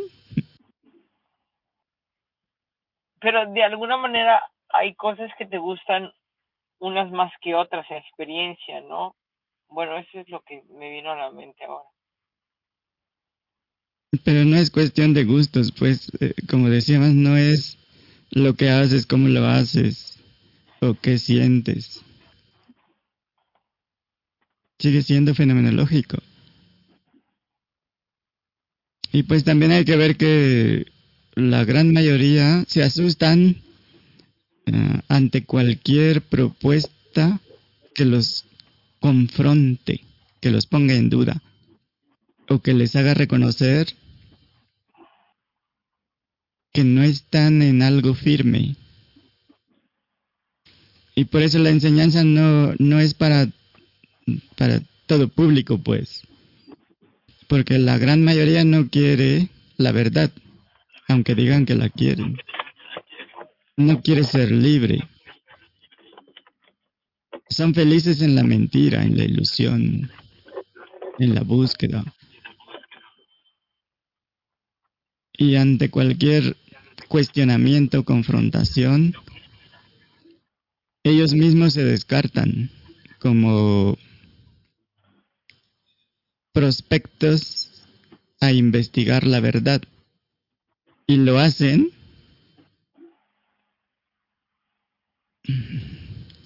voluntariamente, pues, porque prefieren el cuento, la ilusión, el sueño. Lo disfrutan más que reconocer la verdad. Disfrutan más la mentira que la verdad. Y está bien, es parte de la libertad absoluta. Dudas, preguntas, aportes. Claro, como el agua. Ya sonó la alarma. Ya te despertó, parece que Karen ya tiene rato dormida y Sí, ya. Estaba esperando que Milton despertara para anunciar el final. Sí, ya. La hora de los brujos, las 12. Ujú, la hora de la verdad. Así es. Ok. Germán, pues muchas gracias. Muy Gracias, bueno. que estén bien. A descansar. Muchas gracias. Buenas Sí, noches. noches. buenas noches, jóvenes. Bye. Hasta mañana. Chao.